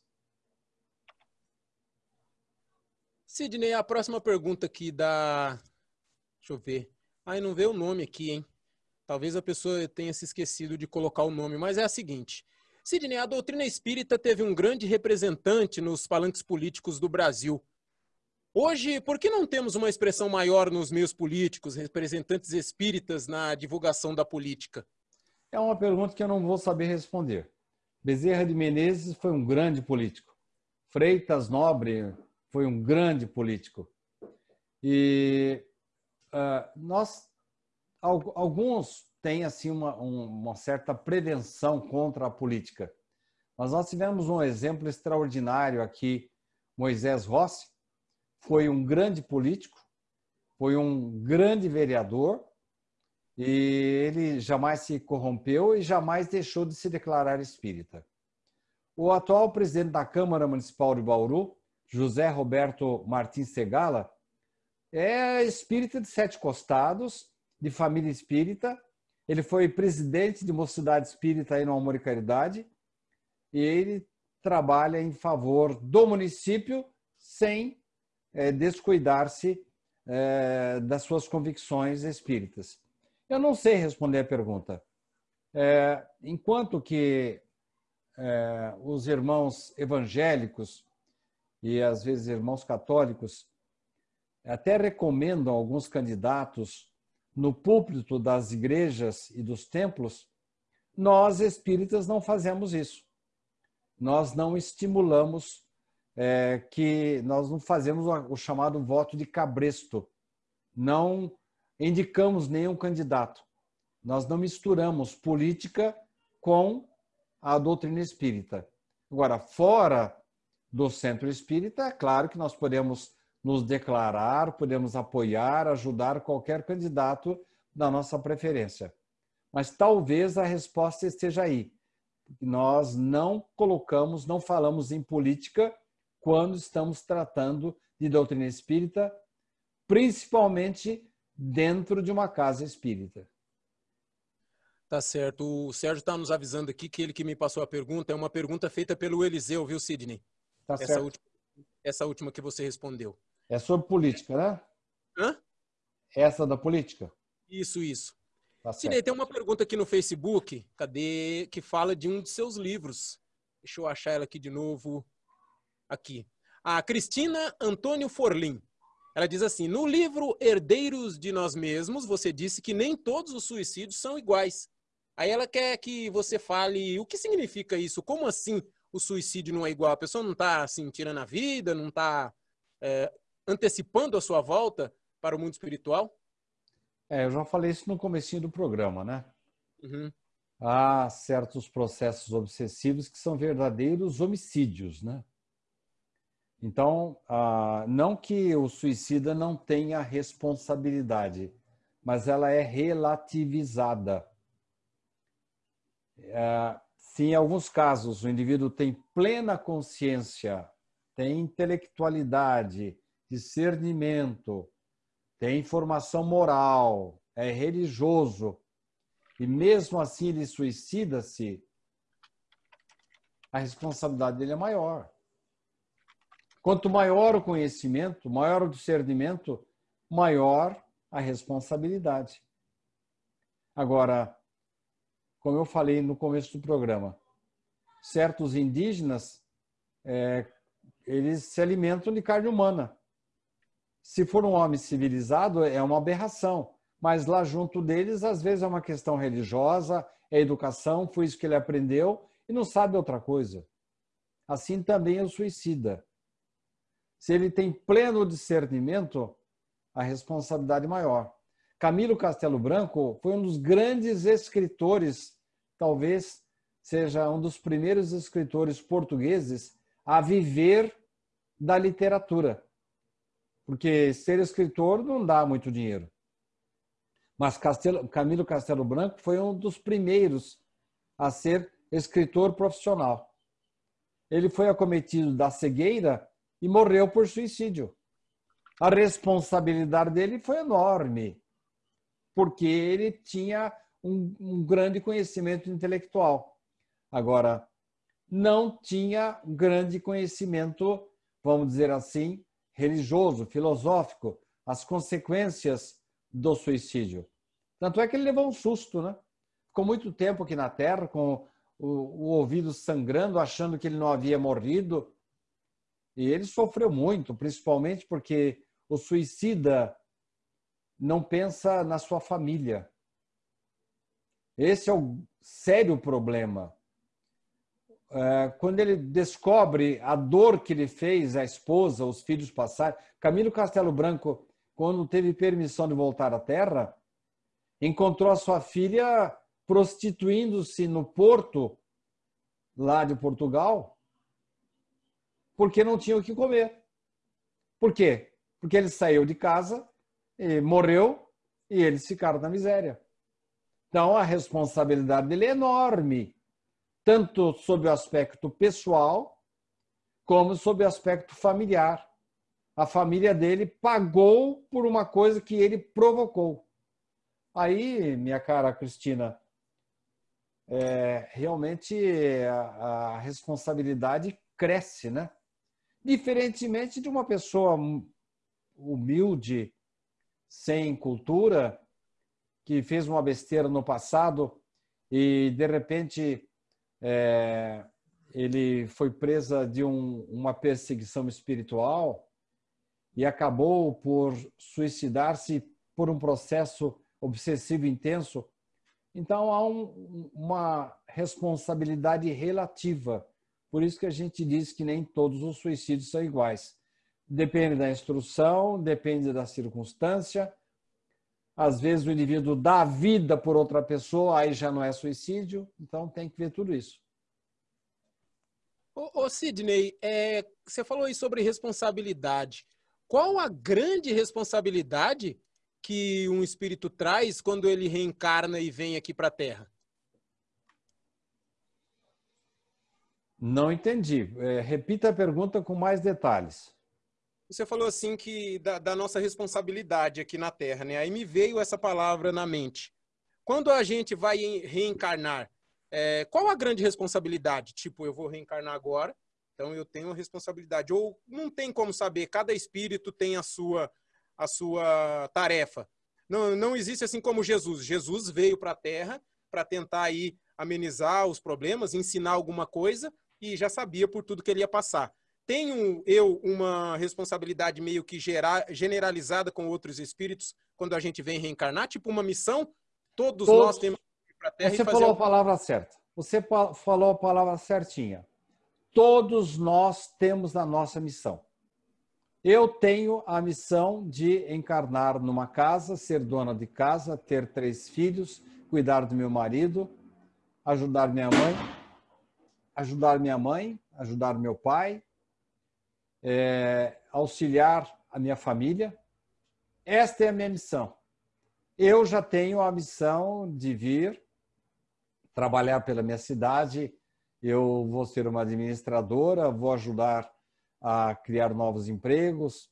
Não, eu vou ter a responsabilidade de ser um escritor, ou um grande cientista, ou um grande médico.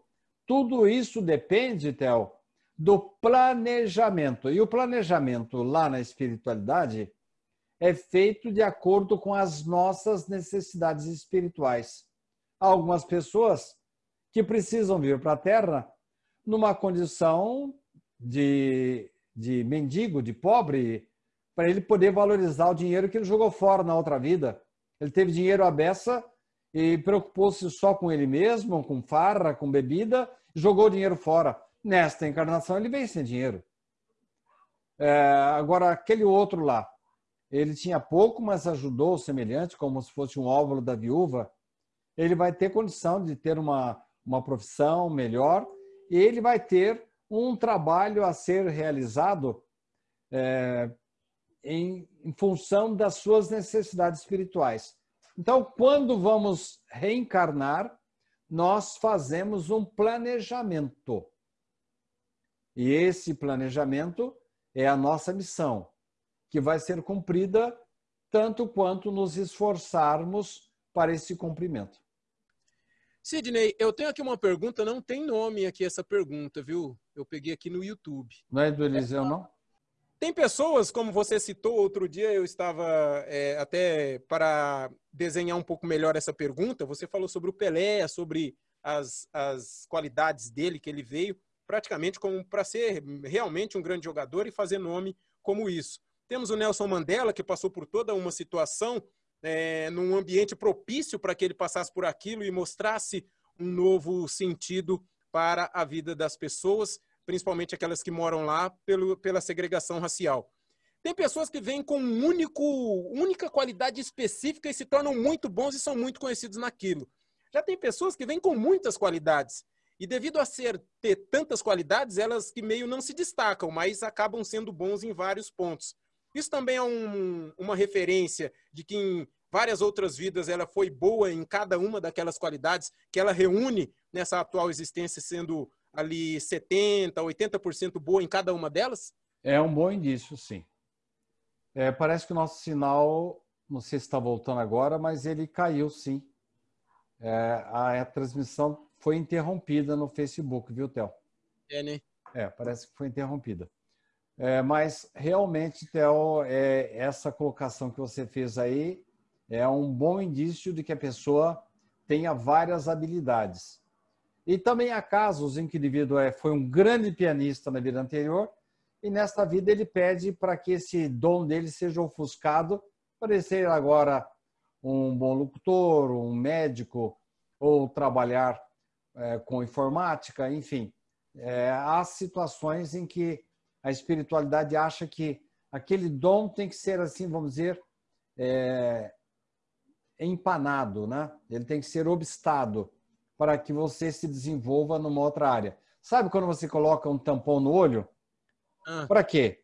Você coloca o tampão no olho bom, para que o olho, o outro olho, se desenvolva. É mais ou menos isso que acontece com alguns dons. Eu fui um excelente cirurgião na vida anterior. O normal é que me seja oferecida a oportunidade de eu me desenvolver mais ainda nessa área para ajudar as pessoas. Mas pode acontecer, por exemplo, de eu ter sido um grande atleta e nessa, nessa, nessa existência aqui eu ser um perna de pau. Que é o meu caso, né? Eu não jogo nada.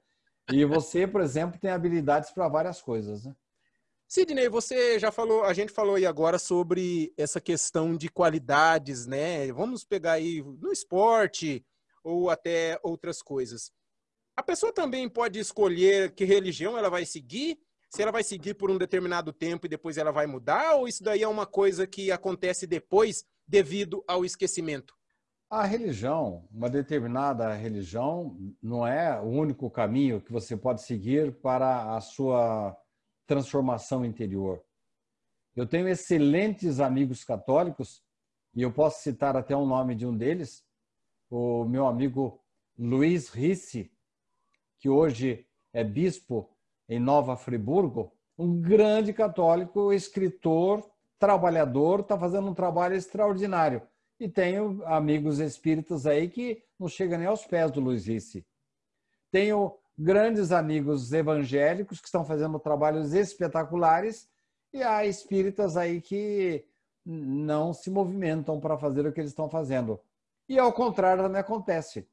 Temos muitos espíritas dedicados, mantendo obras sociais. Não é a religião que vai resolver a nossa vida. É, a, na verdade, são vários caminhos que cada um pode escolher o que bem entende. O que, o que importa é a, a nossa transformação interior. A religião é apenas uma muleta, uma maneira de nós, é, pelo espírito de emulação, isto é, encontramos várias pessoas trabalhando e nós nos juntarmos a elas. É mais fácil a tarefa quando você faz uma tarefa em grupo. Mas, na verdade, Theo, é, não é a religião que vai levar você para o céu ou para uma situação melhor. É você mesmo que você pode até não ter religião, mas se você tiver uma conduta espiritualizada, maravilha. Você vai chegar à espiritualidade melhor do que quando você saiu de lá. Sidney, uma pergunta. Eu não sei se eu já fiz essa pergunta para você. Eu tenho anotado, eu tenho várias perguntas anotadas sempre para fazer para você sempre que aparece a oportunidade. Essa eu me lembrei agora, que eu esqueço sempre as anotações. Existem essas é, substâncias alucinógenas que elas geram certas imagens na mente das pessoas a partir do momento que elas mexem com a questão química da pessoa. Espiritualmente falando, é, se a pessoa usa uma substância, por que a maioria das pessoas só vê em coisas é, desagradáveis? Só vê em coisas ruins, como monstros, a pessoa vê como se um poste querendo pegar ela, parece que estão surgindo várias outras coisas. Isso passa também pela vibração da pessoa, Sidney?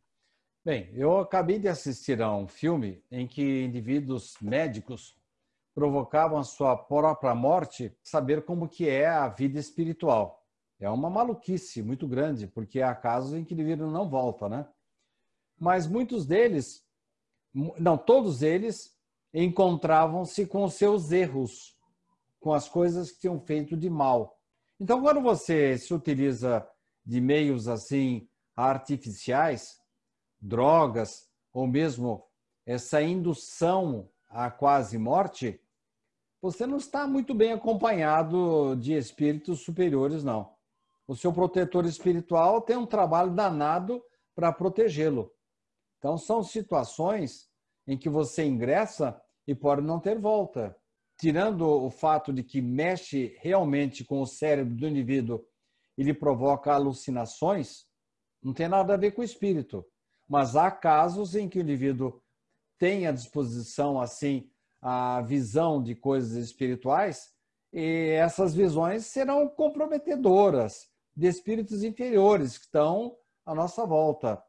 Diferentemente, por exemplo, quando você sob a condução do seu protetor espiritual, guiado por um parente, você se desdobra no sono e orando e com boas intenções vai trabalhar na espiritualidade, sem dúvida a, a circunstância é diferente. Enfim, depende do meio que você cria, depende da situação que você alimenta, você vai ver coisas boas ou coisas ruins. Tem uma pergunta que chegou aqui agora, através do Sérgio, da Socorro Prado, Sidney. Ela faz assim, ó. Theo, queríamos sab é, saber, meu neto tem cinco anos, e ele falou que quando ela era bebê, ele carregou ela no colo. Mas ele falou, vovó, é, mas tu morre, e eu agora vou crescer e ser médico para cuidar de ti. Será que ele era alguma coisa é, dela em vidas passadas? Pode ser. Principalmente essa faixa etária, entre 3 e 5 anos, principalmente nos quatro aninhos, há casos em que as crianças têm assim acesso a algumas recordações passadas. Com o passar do tempo, ele perde essa capacidade e não volta a lembrar mais. Há um caso muito famoso que eu contei para você, ocorrido lá na Índia também. Não sei se você lembra de um caso em que o indivíduo tinha uma confeitaria. Você se lembra disso? do cobrador, né? Isso mesmo, lembra? Lembrou? É. é. dinheiro deve. É isso mesmo, isso mesmo. É quando ele, o indivíduo passa assim, ele grita, né? Yasmin, cadê o dinheiro que você me deve? Essa criança aí, ela teve essas recordações, se não me engano, com três, quatro aninhos. Hoje ele, ele tem a minha idade. Não sei se é, é um, é, é um rapaz. Ele tem a minha idade, nasceu em 48. Hoje ele não se lembra de quase nada, ele só se lembra daquilo é, que, que, que foi registrado pela imprensa, né? ele não tem mais recordação nenhuma. Então pode acontecer sim, viu, Socorro, de a criança ter alguma recordação. Sidney, uma pergunta que eu me fiz hoje dentro de uma resposta que você deu para nossa amiga que perguntou sobre sonhar com o marido dela. Você já falou várias vezes aqui sobre isso da preparação, mas a pergunta é a seguinte: Qual é o nome dela? Ah, eu não lembro. Não, a pergunta agora é minha. A sua? Eu estou usando ela como exemplo porque ela falou isso, né? Tá. Tem como, Sidney, a gente direcionar para onde a gente vai quando a gente dorme? E qual a melhor maneira de ter bons encontros é, durante esse desprendimento nosso, esse.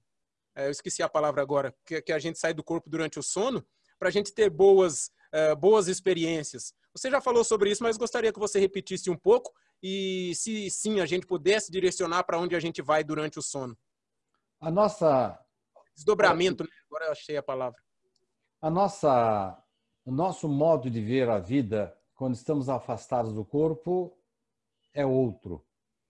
Então, você acordado, você deseja intensamente uma coisa, na hora que você se desdobra, você mostra quem você é realmente. Mas vamos supor que efetivamente você esteja sendo sincero com você mesmo. Não, eu quero me preparar, vou ter um quero ter um sonho reparador, e se Deus me permitir, eu quero ter um encontro com a minha mãe, com meu pai. Então, é, se há essa sinceridade da sua parte, e aí há uma concordância do seu protetor espiritual, e terceiro, é possível que os seus pais possam recebê-lo? Pode ser que eles já tenham até reencarnado, mas tem um avô, um tio que você quer rever.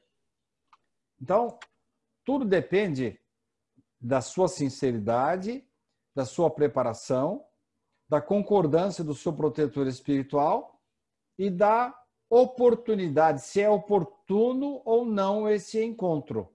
Então, essas coisas, eu, eu diria até que não podem ser assim direcionadas.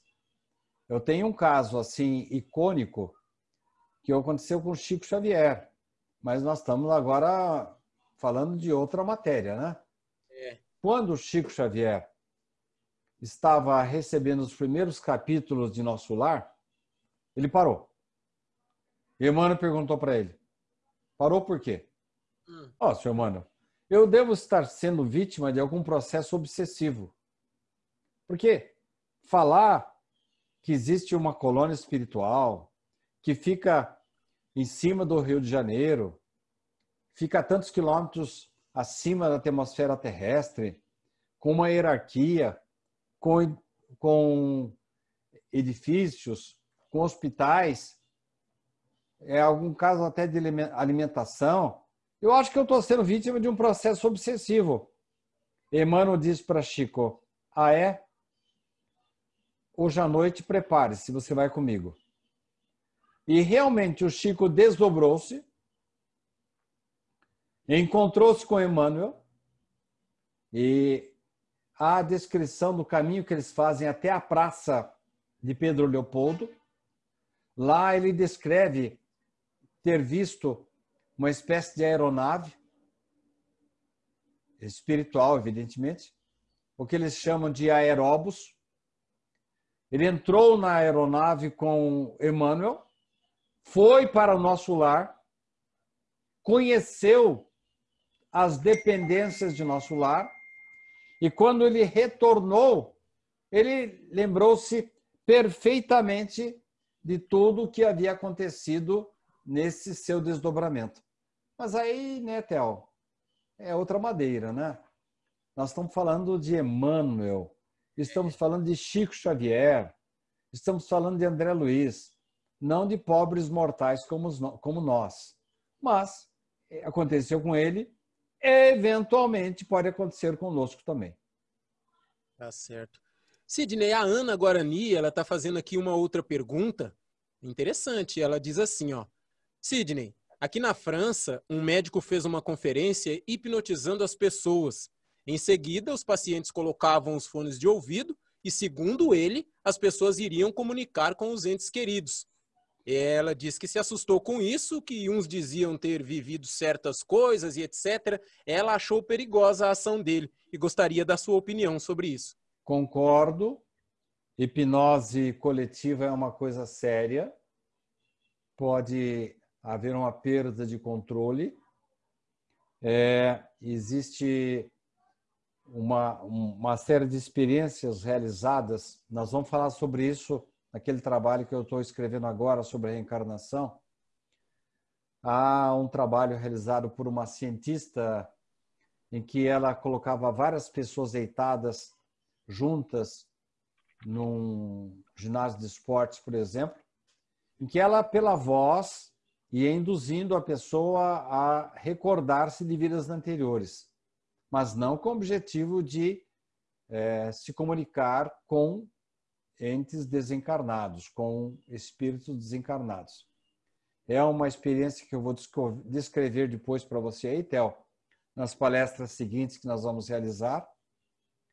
E, é, mas feita assim com muito controle. Ela não tem muito valor científico, porque ela não, não seguiu os rigores da ciência, mas é uma maneira de, de trazer indícios, porque ela catalogava objetos, roupas, hábitos, de que as pessoas se recordavam, depois ela ia checar na internet ou, ou nas obras é, que tratavam desse assunto à época que a pessoa regrediu.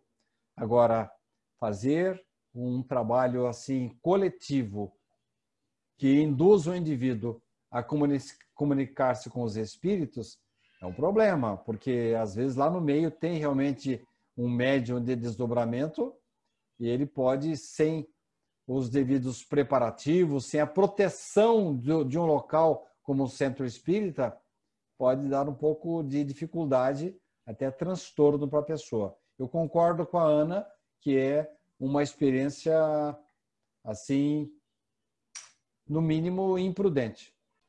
O Sidney, eu tenho aqui, é, a gente assiste televisão, né? É, e a gente vê certas situações como médiums na TV, é, no show business, como eles dizem. A gente vê vídeos na internet com certos acontecimentos, o pessoal com medo. Não é assim querendo é, puxar a brasa para a sardinha. Mas a gente pode dizer que as, os espíritas, aqueles que se empenham em aprender, em estudar, em fazer as leituras, eles têm um certo privilégio quanto a essas questões que as pessoas tentam enganar, porque se a gente vê certa situação na televisão, a gente vai saber que um espírito não vai chegar numa casa e vai abrir uma porta na, com a televisão filmando para todo mundo, com pessoas misturadas ali que, sei lá, não tem uma vibração, que não tem. A gente tem essa percepção, sabe peneirar se a situação realmente pode acontecer ou não acontecer, e se ela pode acontecer até determinado fator. Você acredita que nós espíritas, aqueles que estudam, é, conseguem se desvencilhar desses tipos de golpes? Bom, está é, chegando uma pergunta do Eliseu aí no, no, no, no grupo Pinga Fogo. Não sei se vai dar tempo de você fazer. Dá tempo sim, a gente faz, pode deixar. Tá, então não deixe de fazer a pergunta do Eliseu. Com Bom, certeza. É, é uma frase do próprio Jesus que diz que é, conhecereis a verdade e a verdade vos libertará. E há também uma frase muito usada nos meios, tanto de marketing como nos meios financeiros atuais, dizendo que é, informação é poder. Por isso, as pessoas que se preparam melhor em determinada área, elas não são surpreendidas. Isso acontece com a filosofia e a ciência espírita.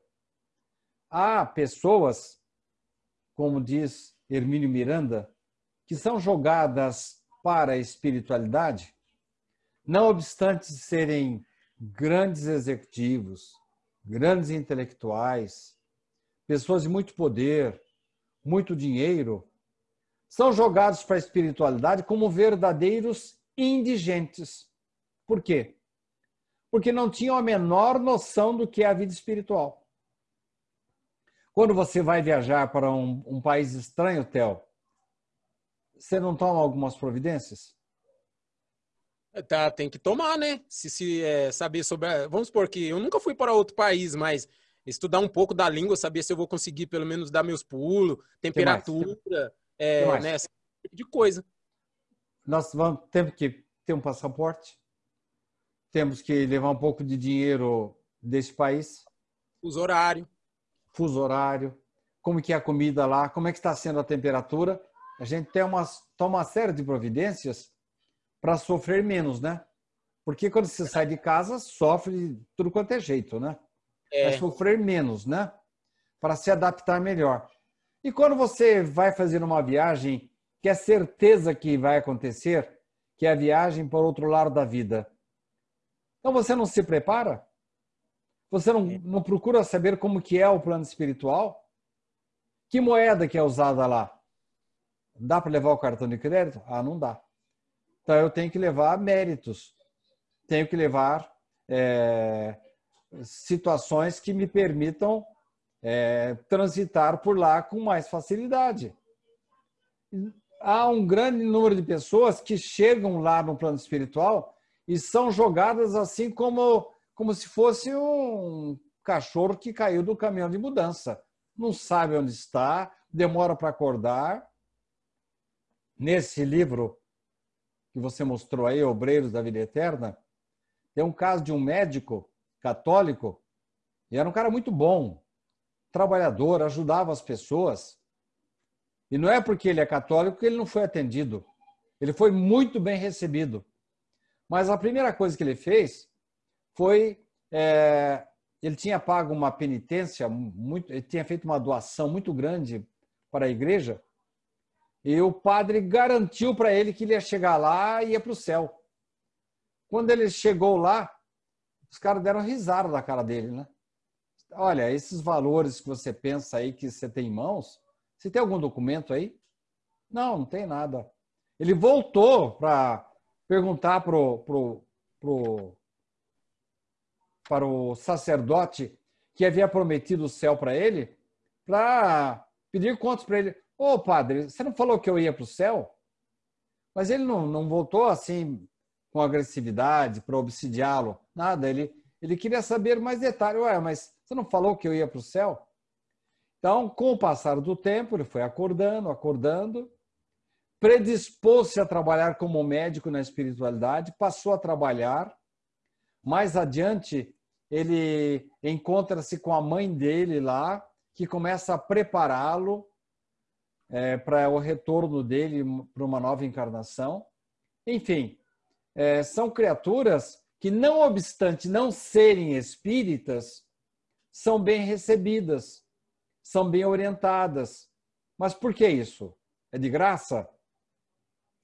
O Theo, o fato de a gente ser espírita não nos traz nenhum privilégio, traz algum conhecimento.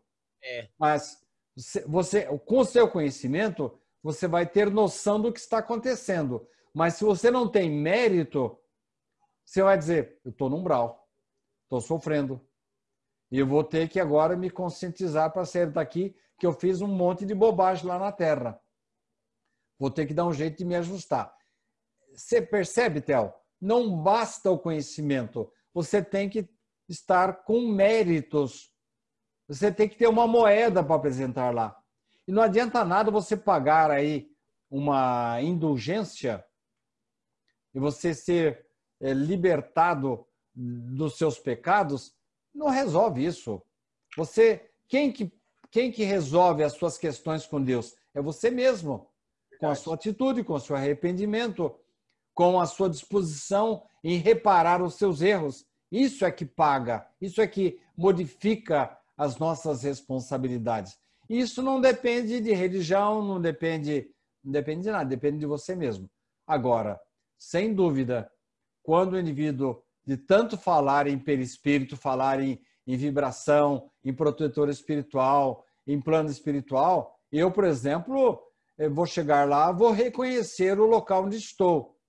Mas isso não significa que eu tenha um lugarzinho reservado lá nos planos celestes essa outra parte Não depende de conhecimento, depende de mérito próprio. Tá certo. A nossa última pergunta, como você disse aí anteriormente, Sidney, ela é do Eliseu. A pergunta do Eliseu é a seguinte: é, deixa eu ver aqui, aqui. Todos os espíritos puros, como Jesus, tiveram que passar por tudo que Jesus passou ou só Jesus passou pela terra e teve que passar por tudo aquilo que nós já sabemos e até hoje nos lembramos? Todos os espíritos que encarnaram na terra são subordinados a Jesus. São espíritos que vieram para cumprir tarefas otorgadas por Jesus. Jesus é o governador moral do planeta Terra. Ele já acompanhou o nascimento do planeta Terra desde que ela se desgrudou do Sol. Nós sabemos que a Terra é um, uma parte que deslocou-se do Sol e com milhões de anos ela foi esfriando até tornar-se a nossa morada atual. Então Jesus já era puro e perfeito nessa época, bilhões de anos atrás. E todos aqueles que vieram é, por toda parte do mundo, os profetas, os anunciadores, os reveladores, todos eles vieram em função do trabalho de Jesus. Então não dá para comparar qualquer espírito de luz com Jesus. Jesus é o espírito mais perfeito que já passou pela terra. Agora, Jesus não precisaria ter reencarnado. Ele veio porque ele fez questão pessoalmente de trazer a mensagem do amor. Agora, como é o processo de outros espíritos, a gente dá uma olhada aí na situação de um Francisco de Assis, de um Antônio de Pádua, de um, um Buda. São espíritos que passaram por dificuldades. Agora, Jesus, talvez eles precisassem passar por isso. Jesus não tinha nem, nenhum débito a ser resgatado. Assim como a mãe dele, Maria, ela foi deslocada de um, uma outra galáxia para vir para cá, ela não tinha nada para pagar. São espíritos iluminados que vêm à Terra por amor à humanidade. É uma coisa bem diferente. Verdade. Chegamos ao final, então, Sidney Fernandes. Respondemos todas as perguntas no programa de hoje, mesmo com os probleminhas aqui do Facebook, que deu uma melhoradinha agora. O pessoal conseguiu voltar aqui. Temos a presença da Ana Guarani, a Dete Cruz, quem mais aqui? A Neide Sanches, o Marcelo Stu também por aqui, é, eles que voltaram.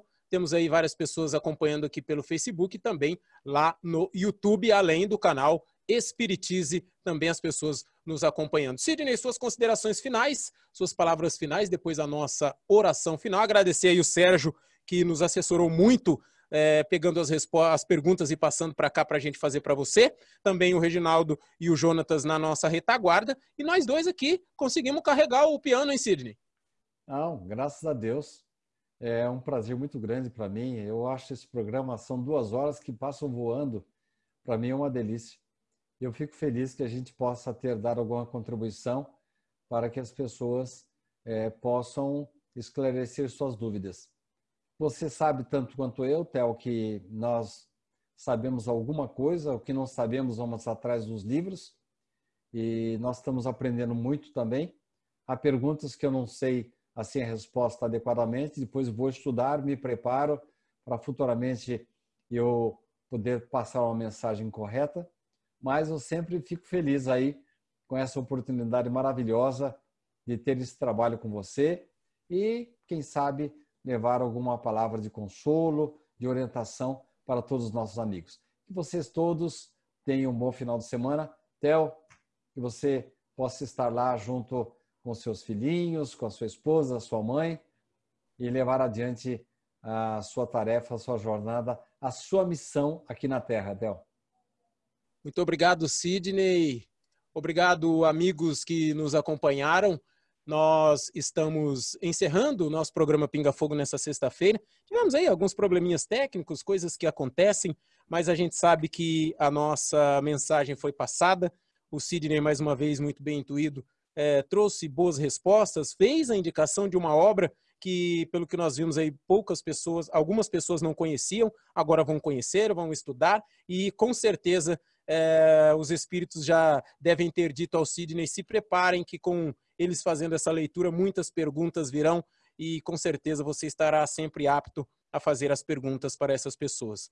Que nós possamos continuar com o nosso pensamento elevado, buscando uh, a parcimônia, buscando o carinho das outras pessoas, usando o artigo que o Sidney, uh, que nós discutimos em outros programas, o que faria Jesus, levando para nós essa pergunta, que gradativamente, paulatinamente, possamos fazer dessa pergunta um mantra para o nosso dia a dia, para que, quem sabe, lá na frente, nós possamos é, não agir primeiro e depois pensar, mas pensar primeiro e depois agir. Com certeza nós faremos o bem para outras pessoas e, claro, para nós também, assim que chegarmos na espiritualidade. Muito obrigado você que nos acompanhou, muito obrigado ao pessoal do canal Espiritisme, Espiritize, que nos ajuda a, na divulgação da doutrina espírita, que todos nós possamos ter um ótimo final de semana e que Deus, Jesus, os bons espíritos possam cuidar de nós para que no próximo encontro estejamos todos nós juntos mais uma vez para mais um programa Pinga Fogo. Muito obrigado, continuem conosco, logo mais às 20 horas teremos mais uma palestra e continuem acompanhando o Centro Espírita Amor e Caridade e também as redes sociais do escritor espírita Sidney Fernandes para vídeos, artigos e outras coisas. Muito obrigado, tenham todos um ótimo final de semana e até a próxima. Pinga Fogo com Sidney Fernandes.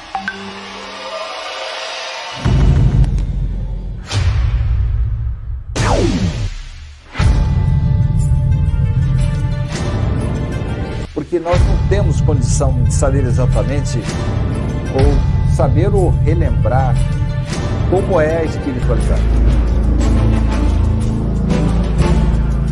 Viktor Frankl, um dos maiores gênios do século XX. Ele é o criador da logoterapia. Diz que se a vida tem um propósito, o sofrimento também tem. A felicidade é um subproduto da rendição pessoal a outro ser. A partir do momento que eu me dedico ao próximo, a uma causa, que eu passo a ajudar o semelhante, procuro fazer este mundo um pouco melhor, naturalmente a felicidade me alcança. Pinga Fogo com Sidney Fernandes. Pinga Fogo com Sidney Fernandes.